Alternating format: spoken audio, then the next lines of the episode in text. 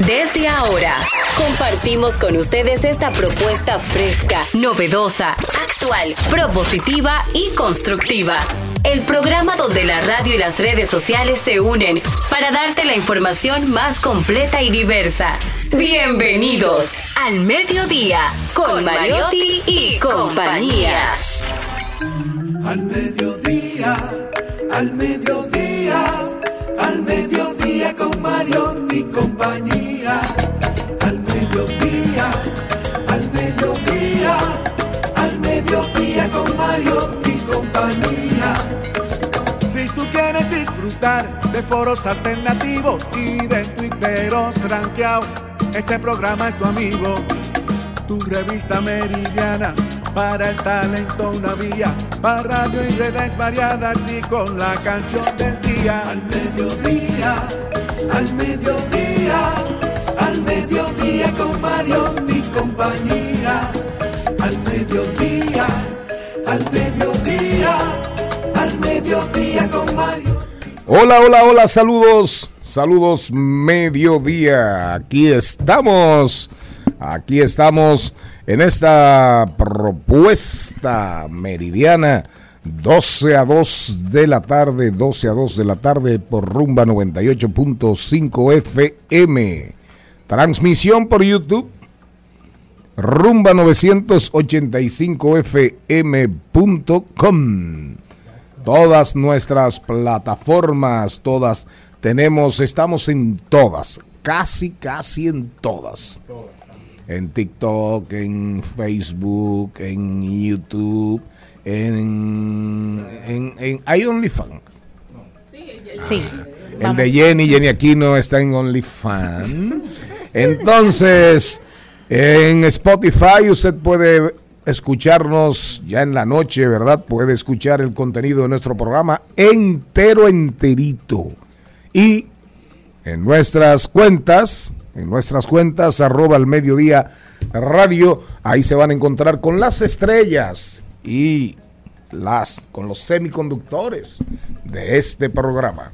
Diversidad divertida, información sin sufrición, radio y redes, redes y radio. Sociedad radial responsable. Cristian Morel. Muy buenas tardes a todos los que nos acompañan una vez más. Ya, ya diciembre está en sus buenas. Comenzaron los angelitos, los encuentros navideños, la cena, que yo creía que no me iban a invitar a ninguno y han comenzado a llegar una que otra invitación. Pero feliz de estar aquí compartiendo muchas informaciones de muchísima calidad, muchísimo contenido que salva vidas. Aquí desde el mediodía con Mariotti y compañía. Jenny Aquino, desde la provincia Esmeralda y Olímpica, que la buena noticia, la buena noticia, se acabaron los motorizados. Se Uber está sufriendo. Se acabaron las bolas, se acabó Uber, se acabó Un Motoconcho. aplauso para Jenny. Ejemplo de, superación. Se lo sacó en una rifa de al mediodía. Al mediodía, gracias al mediodía, Un sí. abrazo a Juan Ramón Gómez A Charlie Noel, Pan, que me trajo Bellavista, ya que tengo el carro. Bueno, muchísimas gracias a ustedes por estar en sintonía con nosotros. Hoy es un día muy especial. Sí, hoy es el día de algo muy dulce que nos evoca la infancia. El algodón de azúcar, Día Mundial del Algodón de Azúcar, una de las golosinas más populares de todos los tiempos, preferidas por grandes y chicos. A mí particularmente de adulta no me gusta, de pequeña me gustaba muchísimo, pero esto surgió en el siglo XV de los reposteros de la época que calentaban el azúcar y formaban unos hilos para decoración de pasteles. Y hoy es el día de las velitas. Si usted ha puesto su intención, como yo, en algún momento, pues hoy es de esas velitas pequeñitas que se celebra el día de esas velitas, precisamente el Día Mundial de las Velas, de esas velitas, porque mañana es el día de la Inmaculada Concepción. En esos días, a propósito de algodón, pasó desapercibido para usted Cuénteme. que se conmemoraba el Día de la Esclavitud, de la Ruptura. Sí, lo mencionamos. El Día Internacional a propósito del algodón, que es uno de los cultivos, uno de los cultivos más vinculados a la esclavitud, sobre todo en el sur de los Estados Unidos. el algodón, maldito algodón, teñido de sangre.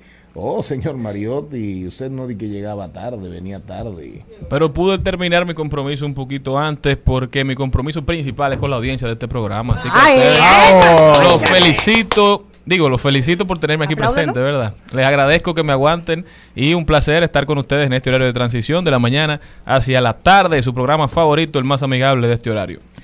Nosotros queremos comenzar este programa con una canción. Pero antes, si me permite, yo quiero leer una frase. Ah, no, pero usted llegó tarde interrumpiendo el dueño. Sí, sí, para que la gente, es increíble. para que No la gente Charlie. escuche. El Dios de piedad se apiadará de ti cuando clames pidiendo ayuda. Tan pronto como te oiga, te responderá. Para Dios no hay nada Y imposible. después se lo subí yo. Bueno, pero lo leí yo. Me gustó. Pero una cosa, eh, repítamelo por favor, pero hagan silencio, porque esas cosas así merecen ser meditadas, escuchadas con detenimiento. Para todo aquel que esté teniendo un día difícil, que fue el efecto que tuvo en mí, porque tenía un día bastante ajetreado, y esta frase me ayudó a calmarme. Por eso le agradezco al señor Morel que la haya subido. Y dice así: El Dios de piedad se apiadará de ti cuando clames pidiendo ayuda. Tan pronto como te oiga, te responderá. Para Dios no hay nada imposible. ¿Y cuál, ¿Y cuál fue el día difícil suyo, el de ayer? El de hoy, Ah, el de ajetreado, hoy. pero no nada del otro mundo, porque a veces Ah. uno con esas frases se motiva a seguir echando el pleito. Y la falta de cuarto. Eso acaba, eso acaba con la gente. Pero él no tiene un día con Y esa. más para esta época. Vamos a comenzar la calle. Las calles están hoy húmedas, está lloviendo. eh, me imagino, asumo que en algunos hogares eh, ya el sancocho, el salcocho o el sancocho, ¿verdad? Está hirviendo.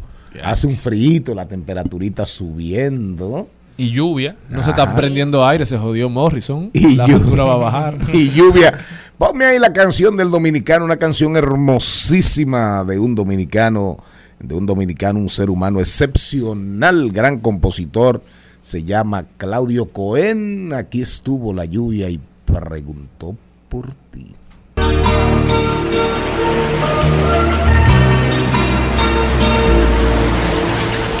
Aquí estuvo la lluvia y preguntó por ti. Preguntó si vendrías con tu nube azul.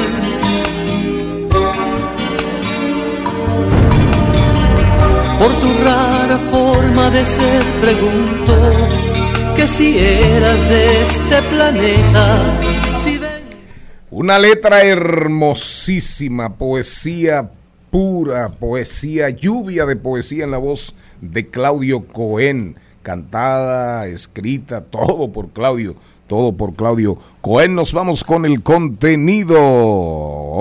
Hoy, yo quisiera que me hable Isabela Bretón hoy, que me hable un poquito de esta discusión que se ha suscitado en los últimos días, semanas, sobre la mejor película de la humanidad, que si El Padrino, que si Vértigo, que si otra que aparece ahora se está hablando de otra película que no es que es reciente más o menos eh, más hacia acá, más hacia estos tiempos, que si Mario Puzo, que si Coppola, que si Alfred Hitchcock, Isabela Bretón va a estar con nosotros, pero aparte de eso ella nos va nos trae el top 5 de películas de Navidad que marcaron nuestra infancia. Muchas películas ahora en este 2022 respecto a la Navidad en las diferentes plataformas streaming. Roda, qué bonito me quedó, me quedó mejor que el hombre de, de la Mexit streaming. Sí. I remember. Ahí lo dijo, rodando por el mundo, los deportes. Llame a Carlo Mariotti, salud y bienestar con el doctor Julio Quesada. Partos en la casa, riesgos y complicaciones. El libro de hoy no podemos de dejar, no se puede dejar de recomendar, doña Jenny. El sutil arte de que casi todo te importe una Ah, mierda. Sí, lo conozco, me gusta, sí, lo habíamos leído. El sutil arte de que casi todo te importe una mierda. Yo lo tengo en mi drive. Y fíjense ustedes que el libro, oiganle el título y usted sabe, ustedes saben cuál es el apellido del autor, Manso. De paso y repaso con Maribel Contreras, hoy viene Cristian Alexis, un cantautor. Hoy Celine Méndez, los Celitips Consejos de una ama de casa sin oficio. Vamos a hablar de tecnología. Hoy vamos a, vamos a hablar con Genesis Hill. Ahora a propósito de los angelitos. Si estás en un angelito, sabes qué regalar, sobre todo en el tema de las esencias de los perfumes.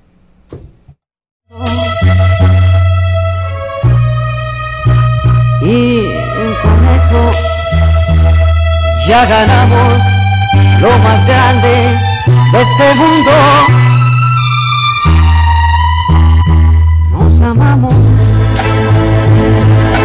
nos buscamos como novios. Si estuviese vivito y coleando Armando Manzanero, cumpliera hoy 87 años. 87 años. Armando Manzanero, excelente, tremendo compositor mexicano. Armando Manzanero. ¿Le gustaba Manzanero a usted? Sí, me gustaba mucho. Le gusta porque las canciones no Son mueren. inmortales, sí. Mi Son- favorita es Entre tú y yo, no hay nada personal. ¿Y la suya de Armando Manzanero? Esa misma. No, verdad, verdad, me encanta esa Eh, canción. ¿y, la, RT. y la suya? Y me recuerda un poquito a Maridalia. Y, ajá, ¿y a quién Porque más? la forma de, de- la letra de esa ¿Y canción. no le recuerda parece- a Luis Miguel? No. No, No. Él la cantaba él, era Se parece mucho a la entonación de Maridalia. Claro. La, o sea, la, la- pero ¿cuál? ¿La entonación de Jenny o la de No, Armando Manzanero? Con esa canción y esa letra. Oiga eso, Armando Para quererte. se parece a Mari- Pero no para a quererte. Armando Oye, Manzanero. contigo aprendí. No, pero óyeme, la canción Somos de Para novios. Quererte de Maridalia Hernández pudo ser perfectamente una canción de Armando Sí, Manzanero. sí, perfecto. Pero se parecen a Armando Manzanero y Maridalia, según usted. En esa canción me recuerda a Ah, Marida- ok. a Y contigo aprendí. Contigo aprendí. Somos novios. semana. Esas canciones, Manzanero le regaló al mundo quizás la segunda etapa de la carrera de Luis Miguel, porque Luis Miguel empezó a interpretar sus es. canciones y ahí fue que Luis Miguel pudo, digamos, juntar a ese público de las abuelas y las nietas que iban juntas a los conciertos de Luis Miguel porque crecieron con las canciones de Manzanero las abuelitas y las niñas es. estaban creciendo con Luis Miguel interpretándolas y enamorados del físico. un toque de frescura Y del también. talento, ¿verdad? Del sol de México. Celebramos la vida en este día en que si hubiese estado vivo hubiese cumplido 87 años Armando Manzanero.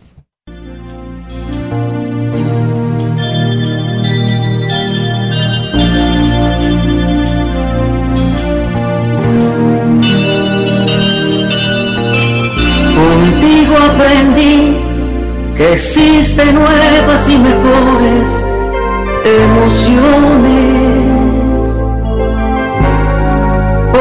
Contigo aprendí a conocer. En al mediodía. ¡Ay! Lo dijo. ¡Ay! Lo dijo. ¡Ay! Lo dijo. ¡Ay! Lo dijo. ¡Ay! Jenny, Jenny, aquí no se, se acabó la señora, la señorita ya se acabó llegar aquí alborotada, despeinada, sudada. Como Chile. Sí, sudada, enlobada. Yo estoy seguro, señor Pero venga, que ayer eran cruzando que la Jenny selva, Aquino que ya le puso nombre, nombre a su vehículo. Sí. Ay, madre, yo sabía. Sí, ¿Cómo- claro. ¿Cómo se llama tu vehículo? La palomita de la Santa Fe. Muy largo. Mi amor, no importa. No. Ese nombre, es pa- ese nombre es para una suburban, que es larguísima, la palomita, la paloma de la Santa No, Fe. porque hay una salve que es de, de ¿Eh? Nerolisa. Tiene que ver conmigo. Hay una salve de Nerolisa que se llama Palomita. Va a oír, Pero la marca es Santa Fe. Entonces yo le puse la Ya palomita. ella le puso un Santa crucifijo al Ok, carro. Jenny Aquino, ¿quién dijo Claro. algo? ¿Quién dijo Claro. un arbolito de estos que huelen. No, todavía no, lo puedes regalar, mi amor. Le puedes donar para el carro. Los Pinito, pinitos. El pinito me toca, me falta. Quien lo dijo fue Yaport. Mira, ando hoy en béisbol, ¿eh? Ja. ¿Quién lo dijo? Yaport dijo, Karen Yaport dijo lo siguiente, que Dios te me dé... Y esa juega pelota. No, pero vive con uno ah, que el sí. marido sí. Exacto, dice. Yo sé. Que Dios te me dé larga vida y salud para que puedas ver a tus hijos crecer y nosotros poder seguir disfrutando de tu amor y tu compañía. Cumpleaños feliz, macho mío. Te amo. Piquiuto de mami. ¿Cómo fue? Piquiuto de mami. ¿Y qué? Piquito. Piquito, Así que- ah, piquito. Piquiuto. Piquiuto. Piquito. Picuito. Entonces, ¿qué Ok, sigue, sigue, sigue. respondieron? Bueno, tenía que decirle piquito sigue, de sigue, mami. Si es piquito de mami, No- que sea piquito no de te mami. dejes provocar. Pero yo estoy leyendo. A lo que una usuaria le responde, y para que tú sigas viviendo a su costa. Pero ella le respondió. La Yapor, que nunca se queda dada, dijo lo siguiente: Te faltó poner eso obvio, sobre todo. Sobre todas las cosas. Me faltó poner eso sobre todas las cosas. Señores, déjenla ¿Y que cuál, y viva. cuál- y cuál es el problema? Que ella viva Si ella viva de su marido, ajá. Oh, oh. Lo malo que viva de un marido ajeno, pero si es de ella, Bueno, eso no pasa nada. Cada quien que viva de lo que puede. Claro. La gente metiéndose en lo que no le importa. Ay, ay, ay, La ay. envidia matando gente. Ay, La envidia matando gente. ¿Hay algo más? Ay, sí, pero de deporte otra vez. Sí, Ah, tírelo, tírelo, tírelo. las águilas anoche. Tírelo. Así que es de Albert Mena. Dijo Albert Mena lo siguiente. Amable recordatorio, recuerden que ya las águilas están clasificadas para el round robin. No andamos en gente. ¿Y por qué llenaron el estadio? Oh, Perdón, ya, yo, ya. Pero que, y, y- y ese, ese es el chisme con el Licey. Sí, No, el que porque juego de ayer fue una locura. ¿Por Sí. qué? Abarrotaron el estadio Quisqueya. Por ahí viene Carlos Mariotti. Ajá. Abarrotaron el estadio. Una locura. Y el mercado negro acabando. Flojo, ese catcher flojo. Esa última jugada, ese catcher tenía que agarrar esa pelota y tirarse inmediatamente para hacerle agua al corredor. Él la agarró, pensó, aseguró la bola. Un juego en, en- un juego ya que se va a perder. No, no, no, flojo ese catcher de las águilas. Vámonos, vámonos ahora con los deportes. El Al Mediodía dice presente. Dice presente el músculo y la mente. El músculo y la mente. Estamos en deportes. Don Carlo Mariotti, ¿cómo andamos? Si es que andamos en el mundo de los deportes, Qatar. Muy movido Qatar ayer, señor Mariotti. Sin lugar a dudas, buenas tardes, buenas tardes a todo el equipo, toda la audiencia. Esta Copa Mundial ha dejado bastante claro de que ya no hay grandes equipos, sino que todos los equipos del mundo se encuentran bastante nivelados. Habla mucho de cómo se ha desarrollado el fútbol en el mundo, pero vamos a dar inicio hablando de las grandes ligas, ya que en esta semana estuvieron anunciando los jugadores que componen el primer equipo de la temporada 2022, en donde contamos con varios jugadores dominicanos como Sandy Alcántara, que ganó el Sayón, Franber Valdés, campeón con los Astros de Houston, Manny Machado, el ministro de Defensa, Emanuel Clase, fueron dominicanos electos en, como los mejores en sus posiciones durante esta temporada, mientras que el J. Rose Show, Julio Rodríguez, clasificó para el segundo equipo de las grandes ligas entre todos los jugadores. Estos son los jugadores que más se destacaron en su posición, mientras que otros jugadores no dominicanos que también fueron electos fueron el juez, el MVP Aaron Josh, eh, Mike Trout, José Altuve, Mookie Betts, Shohei Otani, Paul Goldschmidt, entre muchos otros. Y ya llegando a las reuniones de invierno, tenemos a los jugadores más destacados en la agencia libre. Tenemos a Wilson Contreras, el Jan Segura, dominicano, Carlos Correa, Justin Turner, Turner, Cody Bellinger, JD Martínez, Carlos Rondón y por supuesto uno que en el día de ayer era gente libre, pero ya en el día de hoy no lo es, es el juez Aaron Josh que se queda en la gran manzana. Josh que dio un ejemplo magistral de jugar a, cómo jugar ajedrez en la agencia libre. Primero rechazó la extensión que le ofrecieron los bombarderos del Bronx, ofrecida el 7 de abril, de, en abril de 7 años y 213 millones. Aaron Josh apostó a él, apostó a que sería el jugador más valioso, que tendría una tremenda temporada y que podía conseguir más en la agencia libre. Luego tanteó su valor en la agencia libre, recibió varias ofertas de varios equipos, poniendo así presión en los New York Yankees para así en el día de hoy asegurar un contrato de nueve años por 360 millones para el juez Aaron Josh. Mientras que en el mundo del fútbol americano, en la NFL, tenemos que en el, en el día antes de ayer, en la no- las noches de lunes de fútbol, el mejor de todos los tiempos, Tom the Brady lo hizo de nuevo, otra remontada en su carrera que entra a los libros de historias. TB12 mantuvo a los Bucaneros liderando su división actualmente con un récord de 6 y 6, luego de iniciar el cuarto tiempo con una diferencia de 13, perdiendo 16 a 3 de los Saints de Nueva Orleans. Con solo cinco minutos en el reloj de juego, Tom Brady logró remontar para terminar con los Bucaneros con la victoria 17 a 16. Tom Brady que se encuentra con una tremenda temporada ofensiva. Y ya pasando a la Copa del Mundo en Qatar, tenemos que Croacia venció a Japón, penales de un partidazo que terminó 1 a 1.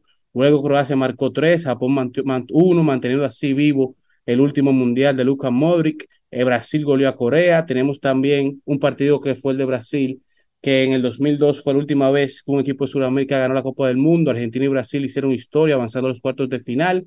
El partido se convirtió en el primer partido en donde todos los jugadores de la plantilla jugaron en este partido de Brasil. Los 26 jugadores convocados a la selección de Brasil han disfrutado de tiempo en el terreno de juego en la Mundial, haciendo historia como el único equipo que ha logrado esta hazaña.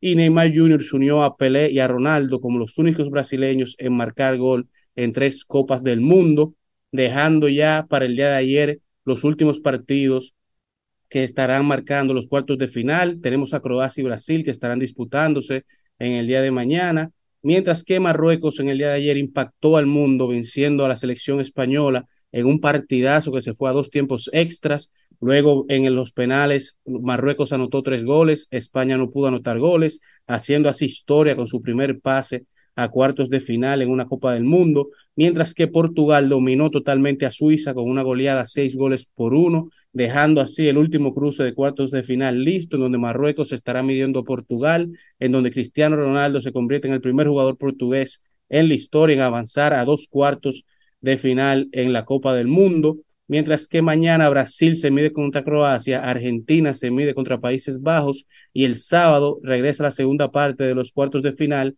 en donde Portugal inicia la jornada enfrentándose a Marruecos y Francia luego cierra enfrentándose a Inglaterra.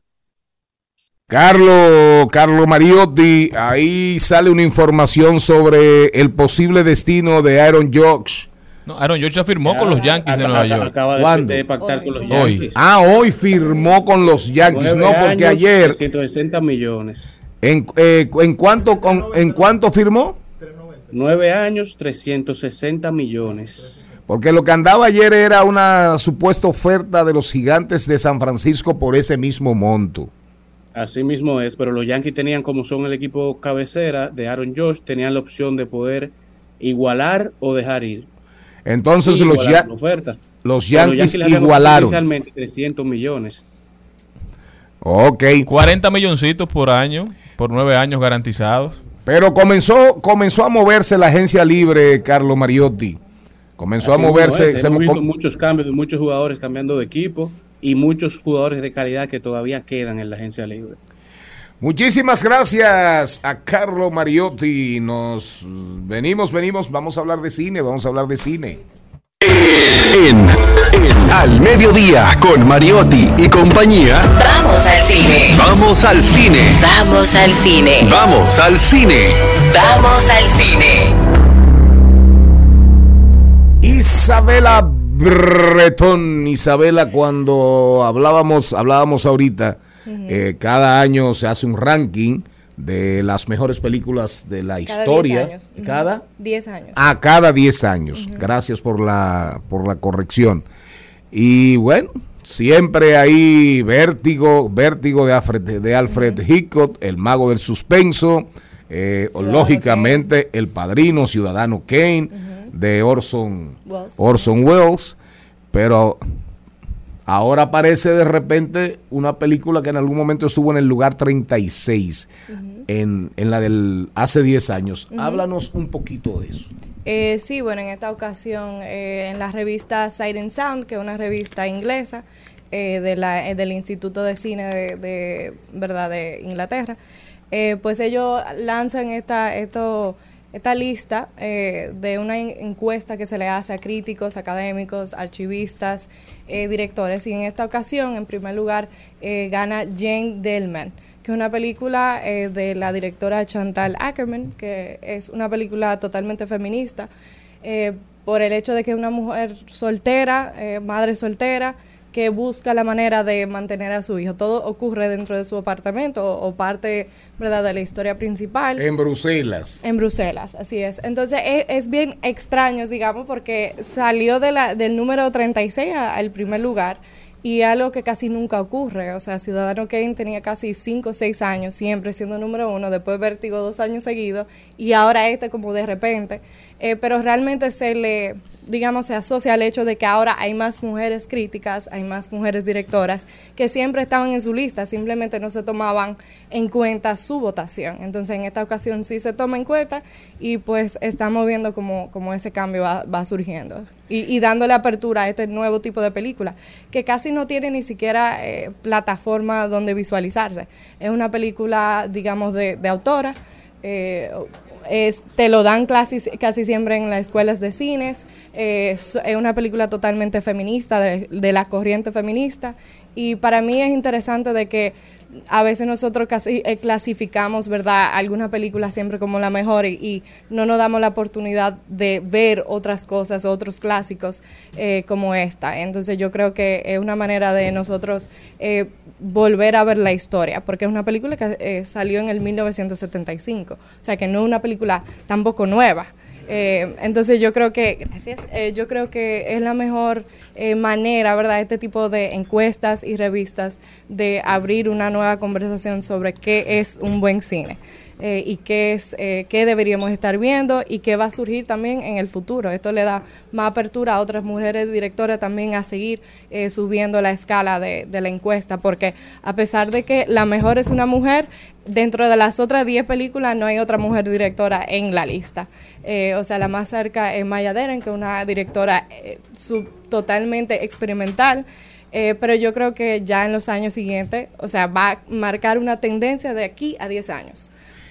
Isabela Brillante, como siempre. ¿Cuánto sabe de cine esta muchacha, eh? Eh, vamos Oye, a hacer. Eh, Celina, hay que hacer una película con Isabela. Eso se Isabela. Nelly nos abarrotó pones- de películas La- de Navidad. Mira, Isabela. me pones de protagonista con Henry, óyeme, persiguiendo a Superman. A Henry Cavill, sí, Ajá, entonces sí, tú vas a esa película, persiguiendo a Superman. Entonces tú me dejas a mí que yo corra la película entera detrás de él. Sí, ya. sí, yo les he mandado carta y carta y carta. La Estoy esperando que me película, la película se va a llamar, ¿cómo es? Eh, la, ¿Cómo que se Palomita de llama? Ah, Palomita. Palomitas de Santa Fe se va a llamar la película. ¿Cómo caer preso por acoso? Top 5, top, top 5. Es ¿Cómo, esta- cómo pronunciaría eh, eh, eh, eh, el, el 5? Ay, mi El, madre. pro- el- No, no, no. el director de, de idiomas, Top de lenguas. Tofibe, Tofibe. Señores, increíble para que ustedes vean en manos de quién están nuestros hijos. Mire, me hubiesen puesto a mí con mi acento, ¿verdad? En- ¿Eh? Mi acento en inglés que usted siempre me dice. que Hermosísimo. Ese hombre seguro es buen profesor. Yo pude haber aplicado para la posición. Que tú naciste allá y creciste Sí, allá. Tú aprendiste a peñola. Él da gramática, eh. Él no da la parte hablada. Eh, Oratoria. No, el top no se 5 puede. de películas de Navidad que marcaron nuestra infancia. Obviamente, ¿verdad? Esta- eh, venimos todos de diferentes generaciones, pero yo creo que estas son cinco películas que todas las generaciones como que pueden eh, coincidir en que marcan eh, un momento especial. Eh, y obviamente esto no tiene un, un listado en... ¿Verdad? No, no es... eh, Oficial. Oficial, es mi listado y obviamente también tengo algunos menciones de honor. En, para mí, dentro de los top 5 está... Tenemos Jingle All the Way o Papá en Apuros, El Regalo Prometido. No sé si se acuerdan de esa. claro que que es sí. De Arnold Schwarzenegger, sí, se acuerdan que él quería buscar el El regalo de su hijo. El Turboman. El Turbo- ¿se Sí? Turboman. Con Sinbad. Exacto. Y algo interesante de esta película es que realmente en su momento fue criticada. O sea, fue horrible. Lo nominaron el director a un premio Razzie, que es como eh, irónico, ¿verdad? Se El supone premio que a son la- de a las pelo- peores películas. Exacto. Entonces, sin embargo, eh, para muchas generaciones sigue siendo como un clásico y uno la, la, la piensa, ¿verdad? Pero como con esa nostalgia y bonita. de esa época, Isa, yo creo que Stallone, Schwarzenegger e incluso el otro, el de la colita, Eh, Steven Seagal. Steven Seagal, hacían películas tan malas, pero que se convirtieron sí. en clásicos. Así Era es, como su, su sello. Es verdad, y en este caso yo creo que tal vez si la vemos hoy en día decimos, wow, qué película tan mala, pero yo creo que la nostalgia sigue ¿Cómo ahí. se llamaba la película que era un que era eh, un niño que los papás iban de viaje y lo dejaban Home Ah, Alone. Vale. ¿quién Home Esa, Alone. esa era buena. Mi pobre angelito. en Exacto.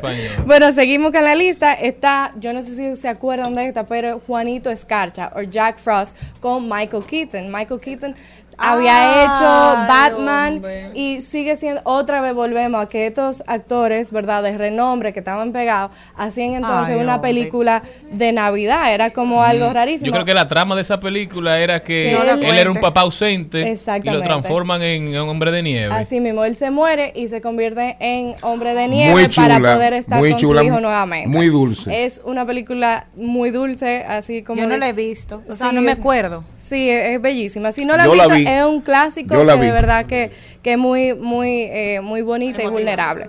Eh, luego seguimos con un clásico. Este es el favorito de mi sobrino, el Grinch. El Ay, Grinch, sí, ¿verdad? claro. Con Jim Carrey. Ay. Otra vez, otro actorazo.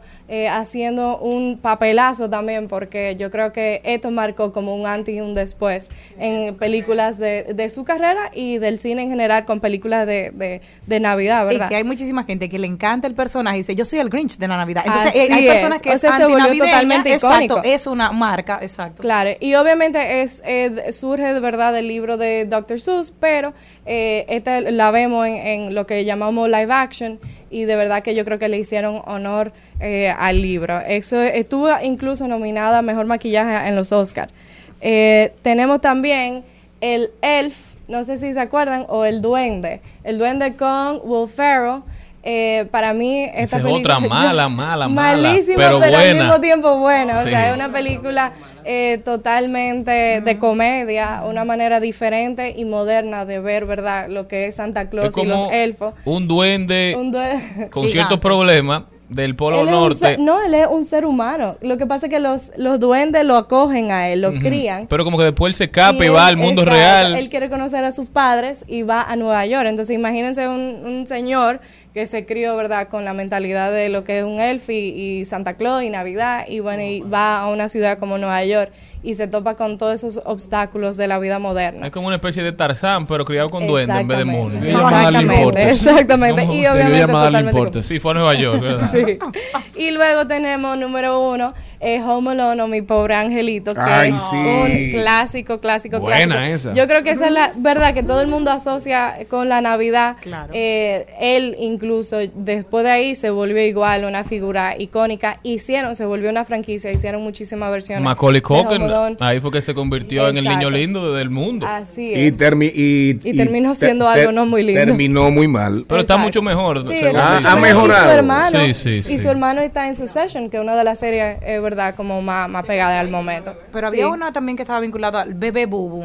Que siempre lo ponían en Navidad. Y lo ¿Te acuerdas? De bebé bubu, que había un bebé que recorría todo. Bueno, era un bebé verdad, de verdad, bebé bubu. Ah, yo creo que sí, Sí, pero como no que como... Te voy a decir, claro, porque a lo mejor que no es de Navidad, no es de siempre la ponían para esta época. Era como el clásico de poner, porque con mi pequeño angelito iba bebé bubu. Pero Ah, han, salido Isabela, han salido muchísimas producciones, por ejemplo en Netflix, eh, de Claro. las- unas gemelas, eh, Así es. Navidad. Muchas películas de Navidad. Lindsay Lohan tiene una película de Navidad ahora. Exacto, está Last Christmas con Lindsay La Lohan y está la más reciente eh, con Will Ferrell igual nuevamente y Ryan Reynolds que es Spirited. Es la versión de Charles Dickens de, de la historia de Navidad y entonces en esta ocasión ellos lo hacen tipo musical. Ah, yo yo estoy loca por verla, todavía no la he visto. Me han Sí, dicho que es mala, pero- pero se buena. deja ver. Exactamente, mala. Pero lo interesante de mi pobre angelito es que fue de esas películas que la primera fue un palo y le hacen una secuela y fue igual de buena que la Sí, primera. mismo, pero después hicieron como 5 o 6 No, Y ya después- ya el personaje estaba en la mente de la gente. Sí, no, y no hay Navidad sin esa película. Jenny Aquino, ¿qué, le- ¿qué tú quieres decir? Cuidado, bebé suelto. Es Sí, el bebé ese. bubu. Entonces era lo Ah, ponían ese. sí. Era un bebé rico que lo secuestra a tres hombres y que el No, bebé se el escapa. bebé corre, Ah, corre la sí, ciudad sí, de Nueva sí. York completa. Y era como Así en es. diciembre. Sí. Aquí está el top 5 de Isabela Bretón. ¿Cuál es la suya? Ya yo dije. ¿Cuál es la suya? Mi pobre angelito. Mi pobre sí. angelito. ¿Y la suya? También, también. ¿Y la suya? Oh, Turboman. No, la mía, la mía es mi pobre angelito, que la vi como 250 Y si la ponen y no la encuentran, la Aunque vuelven. tu a mamá ver. me gustó mucho. Turbo La suya, doña también. Méndez. bueno, he visto como dos ahora que están en The Grinch. No recuerdo el nombre. Yo le he Pero visto de las viejas, de las viejas. Clásico. mucho, pero ahora hay muchas buenas. También Sí, ponían muchas, mucho Big. Mama en Navidad, yo no, Big no sé Mama, por sí, qué. es verdad. Y eh, eh, también estaba Harry Potter. Mucha gente asocian Harry Potter con Navidad porque el sí, no, y la primera es realmente es la mañana de Navidad. No- Pero la realidad es que ahora, en ese 2022, 2022 hay muchas, muchas, muchas películas sobre la Navidad. Sí, así, hay que En, la- en aprovechen. la- en las plataformas, en las diferentes plataformas, Sí. muchas producciones que se hicieron en el 2022 con, con motivo, con motivo Claro. navideño. Y siempre tienen como verdad ese el, El hecho de la mensaje, nostalgia, el buen mensaje, Así la es. hermandad, ese tipo de Así cosas. es. Muy Y me imagino que con el tema pandemia, la Exacto. gente que murió, eh, las productoras Sí. se han ido un poquito, digamos, por ahí como para, para que la gente fomentar valores, Y la- buenos y la espíritus, familia, buena actitud, claro. la familia. La frase famosa de Home Alone, keep the change, filthy animal. I- Isabela Bretón con nosotros. Gracias, Isa fuera de foco. Isa fuera de foco. Al mediodía, con Mariotti, con Mariotti y compañía.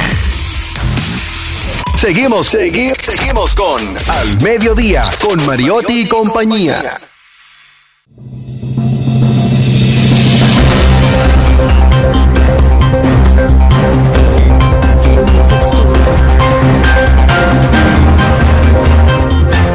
Vamos a rodar por el mundo.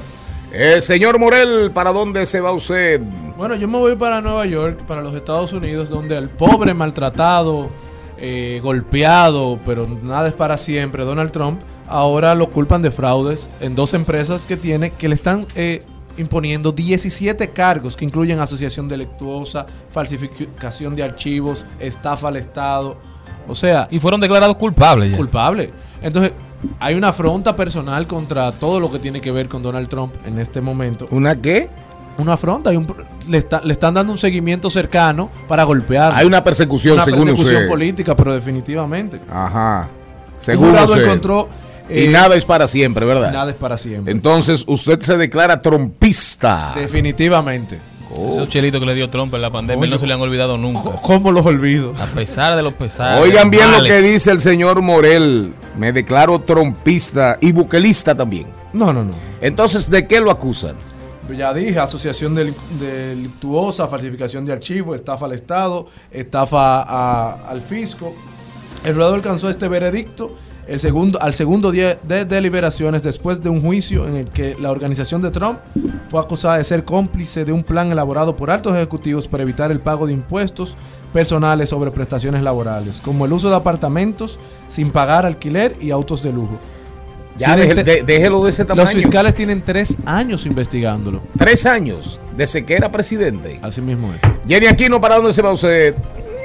Bueno, estoy muy contenta. Bueno. Me invitar para algo. Sí, sí, sí. Les cuento que el parlamento. No, es que ustedes me sacaron de la cosa. Usted se pone a hacer gente, don Charlie, para que después vuelvan locos. Pobre de aquellos que no están escuchando, que no saben lo que está pasando. Jenny Aquino, por favor. Les voy a contar que el parlamento, porque ustedes no me han dejado decirlo, el parlamento de. El parlamento de. Ay, ahora se me fue.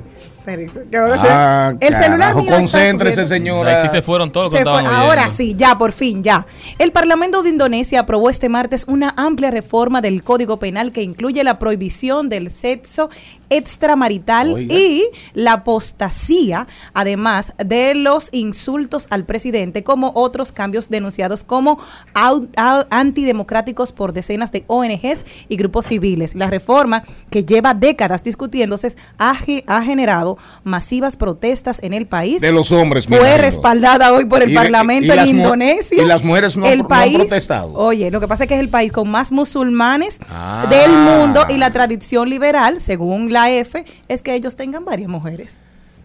¿Y entonces? Nada, por, por parlamento dijeron nada, usted se embromó, le va a tocar su cárcel si es infiel Como allá quiera. en Indonesia.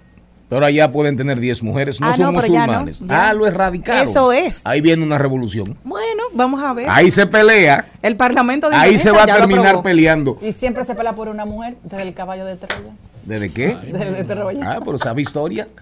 No, De- pegándome de usted siempre. Doña Elena, digo, enseña. Celine, ¿para dónde se Doña va? Elena, para. Marte. Me voy para Marte. Para Marte, el planeta. Mira, yo lo que pienso, señor productor, como usted nos vive dando lecciones de que tenemos que aprender y leer, Ajá. pero yo creo que los libros hay que leerlos y como que esperar que salga otro nuevo, porque hoy esta noticia. Después que nos dijeron que en Marte no había nada, que qué sé yo cuánto, en Marte sí hay algo. Entonces ahora dicen, hallado en Marte en una zona volcánica tan grande como Europa y puede entrar en erupción. Hace unas pocas semanas, Marte era un planeta muerto y las últimas erupciones volcánicas sucedieron allá hace millones de años. Y la inmensa mayoría de los expertos pensaba que desde entonces estaba prácticamente muerto. Pero este lunes se publica un estudio rompedor que cambia por completo esta Así idea. es. El subsuelo de Elysium Planitia es una de las mayores llanuras marcianas y alberga una zona con actividad volcánica que actualmente tiene un diámetro de unos 4.000 kilómetros, similar a toda Europa occidental. Ya se está hablando de un de que alguna vez hubo un océano, que hubo un mar en Marte, para que ustedes sepan. Y todo eso es el carrito, el four wheel. El four wheel que anda ahí, que anda brincando, tan tan tan tan tan tan tan tan tan, haciendo los estudios y enviando señales para la Tierra. Y hay, creo que hay dos, creo que había, hay un gringo y un chino. Hay un carrito chino allá en Marte dando Y vueltas una y, pregunta, vueltas. don productor, ¿el chino manda una información diferente al gringo o están No, eh, similares? no, no, no, no, ellos andan cada uno por su lado. Señor Mariotti, usted. Tenemos que quedarnos aquí en el país porque ayer fue aprobado el presupuesto general del Estado Dominicano en la Cámara de Diputados en segunda lectura. Ya pasará a ser conocido en el Senado de la República y pasa con temas bastante preocupantes. Uno de ellos es la falta de la indexación de los Así salarios pleito que con la inflación. con. Sí, también nuestro amigo Ángel Esteves estuvo de parte de, de la sociedad dominicana representando la bandera de la clase media, porque al final, hace años, desde el 2017, que no se indexan los salarios que deben pagar el impuesto sobre la renta, está en 34.650, creo, y debería ser, según Seis los años sin cálculos, revisar eso. debería ser 47.200 pesos el monto desde el cual usted empieza a pagar el 15% de impuestos sobre la renta. Esto es un golpe directo a los bolsillos de la clase media. ¿Por qué? Porque no solamente no les aumentan los salarios como se prometió en algún momento, también el dinero que ya recibes entonces ahora vale menos. ¿Por qué? Porque desde, ese, desde el 2017 hasta hoy la inflación calculada es de un 26%. Es decir, tu dinero vale mucho menos y además de eso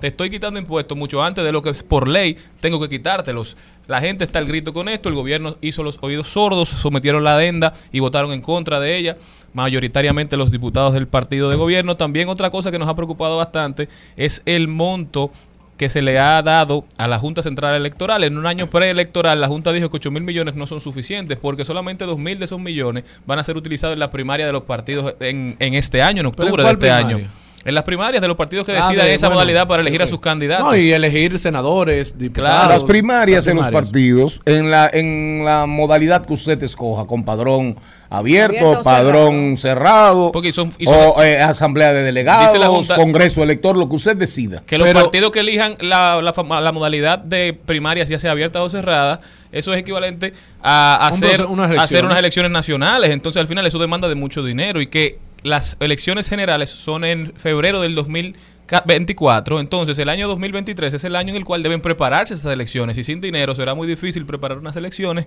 con las que todos los participantes estén contentos, digamos, unas elecciones diáfanas, transparentes, en un proceso que se está dando de mucha polarización. No, y si uno ve los números, y sin ánimos de entrar en temas políticos, que este programa no es de eso, tiene que estar preparada la Junta para lo que pueda pasar. Hasta de una segunda vuelta, dar los números que se puede hablar. Entonces deben tomarse las previsiones para eso.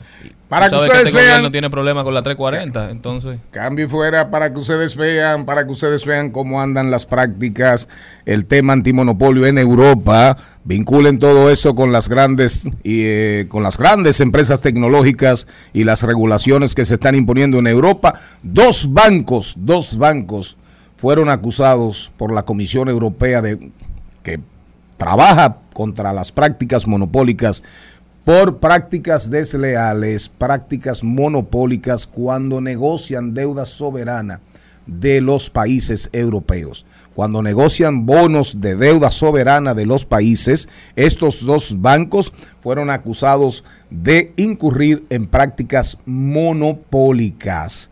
Hay un banco que se llama, uno de los bancos se llama Rabo. Rabobank, oiga eso, oígale el nombre. Rabobank, el otro es Deutsche, Deutsche Bank. Decía Bertolt Brecht que a usted lo meten preso por asaltar un banco. Oiga eso, doña productora. No a usted lo meten preso por asaltar un banco. Y decía Bertolt Brecht, pero no meten preso a nadie por fundar uno. al mediodía, al mediodía, al mediodía con Mario mi compañía. Presentamos 2020, 2020, salud y bienestar en al mediodía con Mariotti y compañía. Vamos a hablar, vamos a hablar, vamos a hablar con el doctor Julio Quesada. Doctor, bienvenido al mediodía con Mariotti y compañía. ¿Cómo está usted? Muy bien, gracias a Dios. Gracias a Dios. Agradecido de poder compartir con ustedes el día de hoy.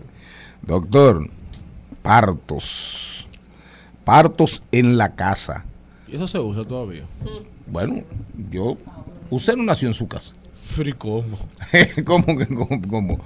Eh, no, antes existía la partera. Ahora, la pregunta es correcta. Qué bueno.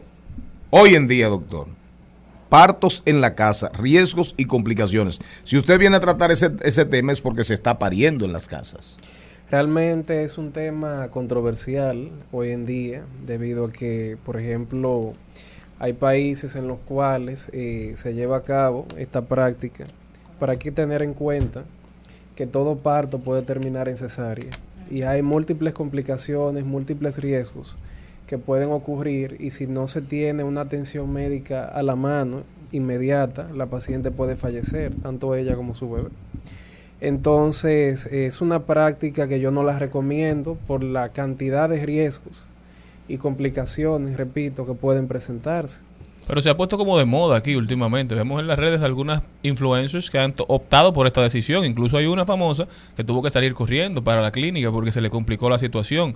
Esto es parte de, digamos, ese alejamiento de la mujer de la cesárea que por mucho tiempo se convirtió en la, en la regla aquí en República Dominicana. Entonces, doctor, ¿esto no es recomendable? ¿Cuál es la alternativa que usted recomienda? ¿Ir a la clínica o esto o hace- hacerse acompañar de un profesional si usted lo quiere hacer en casa? Yo creo que hacerlo en la casa, primeramente, es una irresponsabilidad de los padres. ¿Por qué? Porque durante el parto, por ejemplo, dentro de las múltiples complicaciones que pueden ocurrir, está el sufrimiento fetal, que es- no es más que una hipoxia que el bebé sufre, deja de llegarle oxígeno, entonces el bebé va a experimentar cambios que pueden ser irreversibles incluso y van a repercutir sobre todo en el sistema nervioso, nervioso central. Estos son los bebés, por ejemplo, que luego tienen dificultad de aprendizaje, que tienen un nivel intelectual inferior a lo normal y pueden tener complicaciones más severas incluso de ahí. Pueden tener parálisis cerebral también, pueden fallecer. Entonces yo creo que exponer a tu hijo a que tenga esas complicaciones simplemente porque tú quieres, por moda, porque tú quieres llamar la atención o lo que sea. Yo considero que es una irresponsabilidad realmente. Y el que paga los platos rotos, en este caso, hablando como el buen dominicano, es el bebé. En la mayoría de los casos no son los padres, es el bebé el que va a sufrir las consecuencias. Doctor, y hablemos del desgarro que se puede tener durante un parto natural dentro de una casa, porque con un médico va viendo cómo la mujer va dilatando, va teniendo ese seguimiento y dice, ok, hay que cortar en limpio, pero cuando no es así, llega ese desgarro. ¿Cómo, cómo, se, cómo se reconstruye la mujer? ¿Cómo se repara luego de ahí, de un parto así? Si realmente en los partos pueden ocurrir desgarros también, como bien mencionaron, a nivel del cuello uterino, a nivel de la vagina, el canal vaginal, y a nivel de la vulva, que es, el área externa. Todas estas eh, secciones anatómicas que mencioné pueden sufrir lesiones severas y conllevar a una hemorragia, que si no se tienen los utensilios a mano, las herramientas para resolver inmediatamente esta situación, la paciente también puede complicarse severamente y puede fallecer. Inmediatamente luego de un parto, de que, se, de que el niño llega a este mundo y que la paciente alumbra la placenta, lo primero que, se- que hace el, obstetra es revisar el cuello uterino, que no tenga desgarros. Y si tiene algún desgarro, repararlo inmediatamente. También se revisa el canal vaginal, la vulva, y todo esto conlleva una, una reparación mediante su sutura. Entonces también, ¿qué otras complicaciones pueden presentarse durante un parto? Puede haber un desprendimiento prematuro de la placenta durante el parto, que si, esta, si esto ocurre, el bebé puede fallecer inmediatamente y también la madre se puede complicar severamente. También una ruptura uterina, por ejemplo, puede ocurrir. Esto es que el útero en alguna de sus secciones eh, sus paredes pueden experimentar un adelgazamiento y posteriormente, producto de las contracciones uterinas, se puede perder la continuidad del tejido, o sea, se puede abrir y puede conllevar a una hemorragia también. O sea, son muchas complicaciones que pueden haber durante un parto natural. Eh, eh, doctor, yo mm, soy madre de tres hijos y cada uno fue diferente. Es decir, el proceso que experimenté como mujer. Y puedo decir, eh, como paciente, que definitivamente es un riesgo muy grande y una irresponsabilidad, porque cada uno de mis hijos vino como con una situación diferente que al, al inicio de mi embarazo o al término supuestamente estábamos todos bien. El primero fue un parto normal, pero tuve complicación al final para que la placenta bajara. El bebé nació bien, todo eso, pero después ahí que, que es una de las complicaciones de tener, la, de tener un hijo en la casa. Claro. Porque después tuvimos que tener un proceso que usted lo sabe, pero no creo que ah, valga la pena de- detallarlo aquí. Y hacer eso en un hogar, definitivamente yo hubiese muerto. El bebé nació súper bien, pero después es un proceso diferente. Y con mi última hija también lo de la placenta previa.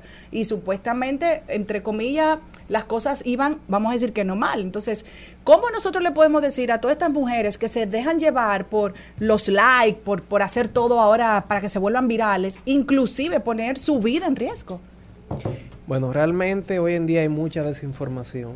Lamentablemente, las redes sociales y los teléfonos móviles contribuyen mucho a lo que serían las comunicaciones, pero también hay desinformación. Y la población muchas veces no difiere, no, no es capaz de identificar qué es, qué es cierto y qué, es no, qué no es cierto realmente, qué es cierto y qué es falso. Entonces es muy difícil hoy en día en cuanto a eso. El parto, yo soy una persona que a mí me gusta el parto natural. Siempre que es posible que la paciente puede llevar a cabo su parto natural, me encanta. A mí Yo también. lo promuevo. Yo- yo Yo nací vía natural y mi mamá era primeriza. O sea que yo soy testigo de que el parto natural es la mejor opción para la madre, siempre que se pueda. Ahora bien, si hay que hacer una cesárea por alguna complicación, tenemos que llegar a ese punto. Entonces, otra cosa importante, en nuestro país esto no está regulado, no está regularizado, al igual que en muchos países no lo está. Existen lo que se llaman las dulas. Pero ¿qué pasa?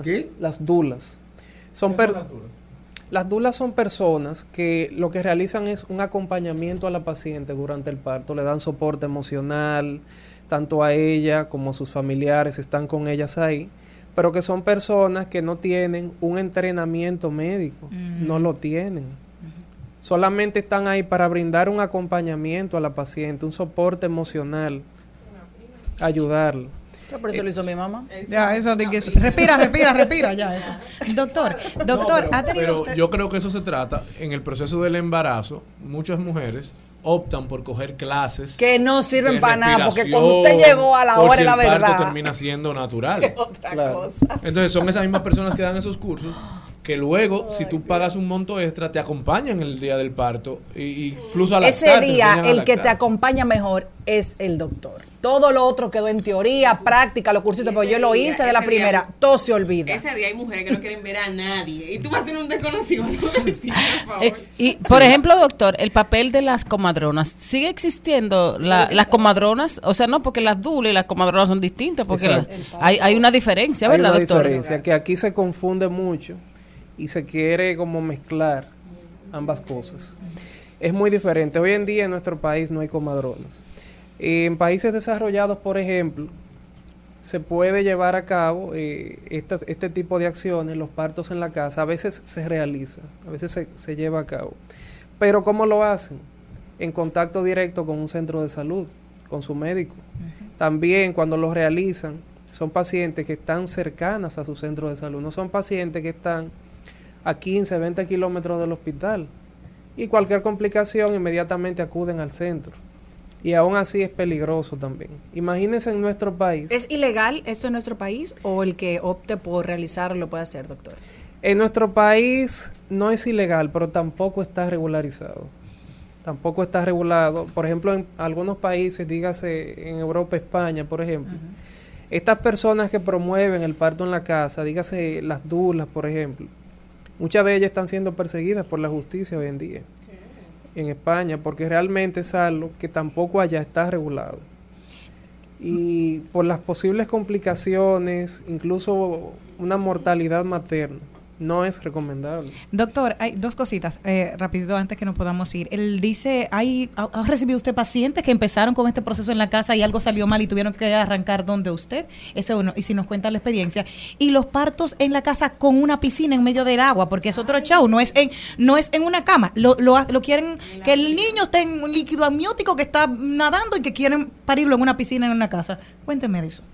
Realmente no he tenido la experiencia hasta ahora de una madre que me haya eh, expresado su deseo de dar a luz en la casa.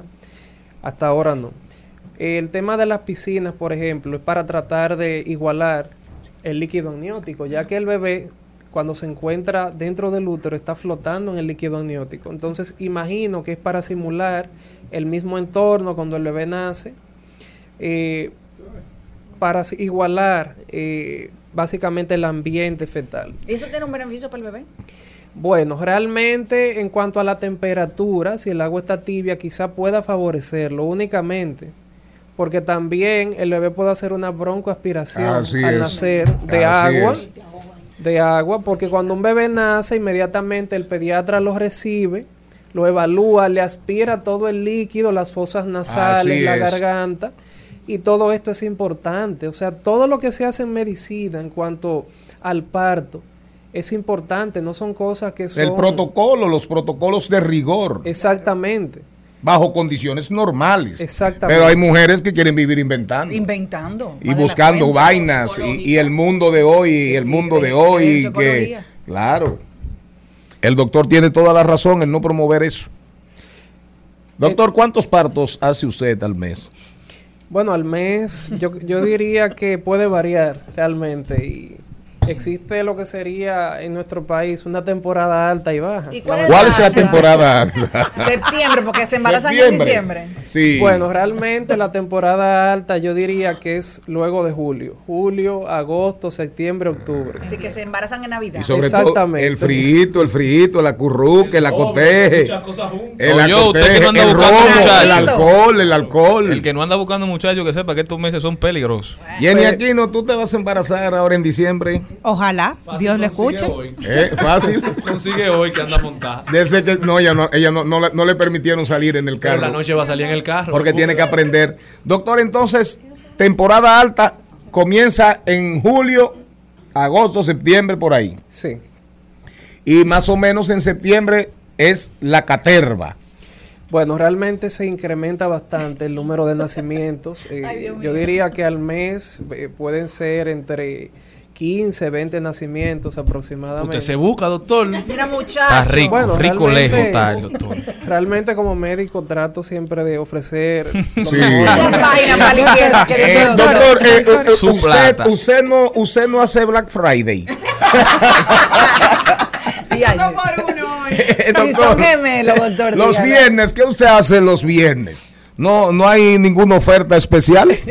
Bueno, los viernes no, realmente. No. Doctor, ¿cuántos no. millones van desde que abrieron la discoteca? Bueno, Doctor, otra cosa, doctor. Usted no da intercambios.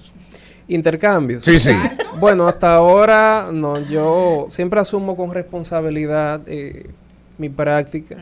Pero imagínese yo. Si usted quiere- con el doctor si Julio Quesada. Si usted yo. quiere un parto tranquilito, vaya donde el doctor Julio Quesada. Así, por ejemplo, Jenny Aquino. Para cuando Jenny Aquino salga embarazada, porque ahora hay que pagar un carrito. Bueno, No podemos pagar el parto también. Muchacho llegó usted desgracia. doctor, sus- doctor, su- doctor, Porque el doctor es sus redes, doctor. Redes sociales, ¿verdad? Sí. Su Pueden- contacto, doctor. Pueden seguirme a través de mi cuenta en Instagram, arroba doctor Julio Quesada. Y pueden contactarme también a través de mi teléfono 829-842-0001. Estoy ubicado en la Torre Profesional Pereica. Ahí no dan intercambio. ¿Dónde queda eso?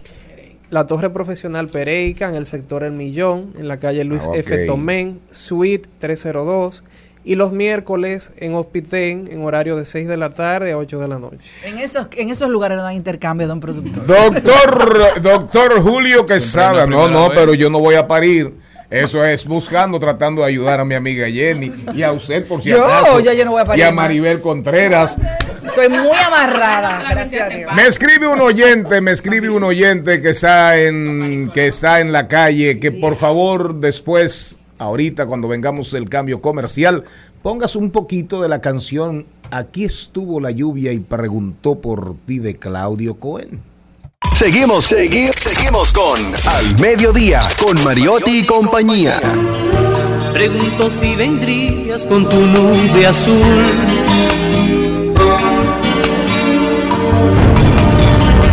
Por tu rara forma de ser pregunto que si eras de este planeta, si vendrías conmigo a ver la lluvia caer, a ver la lluvia caer. Y esa voz que me hablaba con palabras de golpes confesó Esa canción se la dedicamos a Marino Guzmán, una leyenda de la locución dominicana que está en sintonía con este programa. Eh, Marino Guzmán, una sí, claro, pero que Marino comenzó como animador musical, como disc jockey.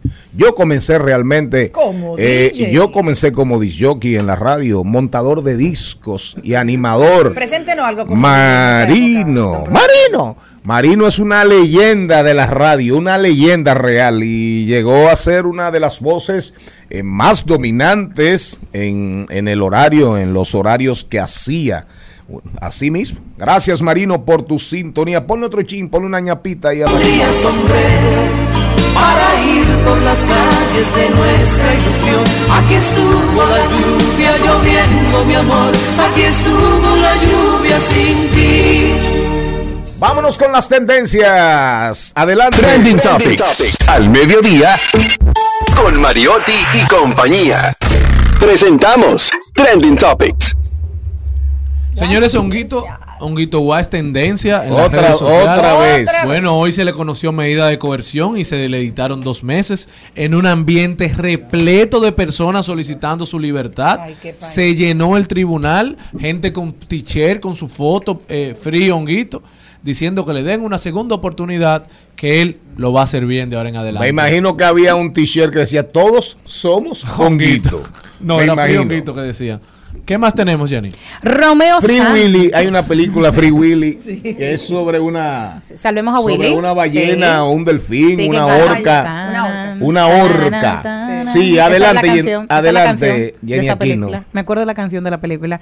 Eh, Romeo Santos, luego de que ahora tiene cinco sold out en Chile, planea ahora invertir en el tabaco dominicano en honor a su tío Eduardo que murió en el año 2019 por COVID, el año pasado por COVID-19. Así Va a invertir en el va a invertir va en tabaco dominicano. cigarro. Sí, sí, así que ahora no solo en la música, sino para que usted fume oyendo. Caramba. Andaba visitando al señor, Qué señor buen, Fuentes. qué buen cigarro. Un amigo suyo. Qué buen cigarro. Con Cirito Cachela. Después les digo. Que, ah, con Georgie Naden. Tú tal. Ay, Ah, mira, déjame que yo el mire, eh, qué buen cigarro. Ah. Qué buen cigarro a propósito de eso. darle importes, ya Ah. lo voy a decir, porque ya. Qué buen cigarro nos, nos fumamos, qué buenos cigarros nos fumamos anoche. Gracias a Luis Arturo Carbucia y a Ciro Cachela de, de Fuentes. Un besito así. de, Chiro. de- Sí, de- de la oh. gente de, de Carlo, de Carlito, de Carlito Fuente. Así es. Tengo tendencia a nuestro querido amigo y compañero de comunicación, Sergio Carlos. Vamos a elevar oraciones porque su esposa esposa, sí. está siendo operada.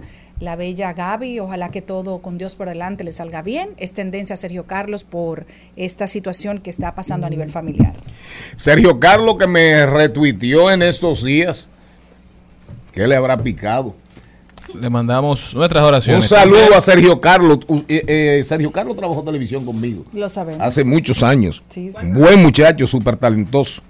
También es tendencia Franklin Mirabal y Santana Martínez a raíz de la narración que hace Franklin Mirabal desde que empezó a trabajar para los Tigres del Licey.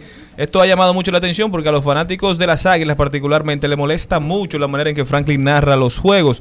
Y esto se ha convertido en todo un tema en este país. Y la manera en que él lo hace es ético, si es lo natural, porque vino a ser un ente disruptor en la narración y a mucha gente le gusta la manera en que lo hace. Pero dijo Santana Martínez, yo no soy animador de tarima, yo soy un narrador sin llegar a lo chabacano, yo no soy el protagonista del juego, son los jugadores. A esto mucha gente ha entendido que era una indirecta, indirecta una pero puya. dirigida directamente a Franklin Sí, sí, sí, Mirabal. sin dudas. Entonces esto se, se está Pero eso es conversando en las redes sociales. Pero eso no es de ahora. Además, eso usted tiene que vincularlo independientemente de quién tiene la razón, quién no la tiene. Son dos estilos muy diferentes. Santana Martínez es tremendo narrador.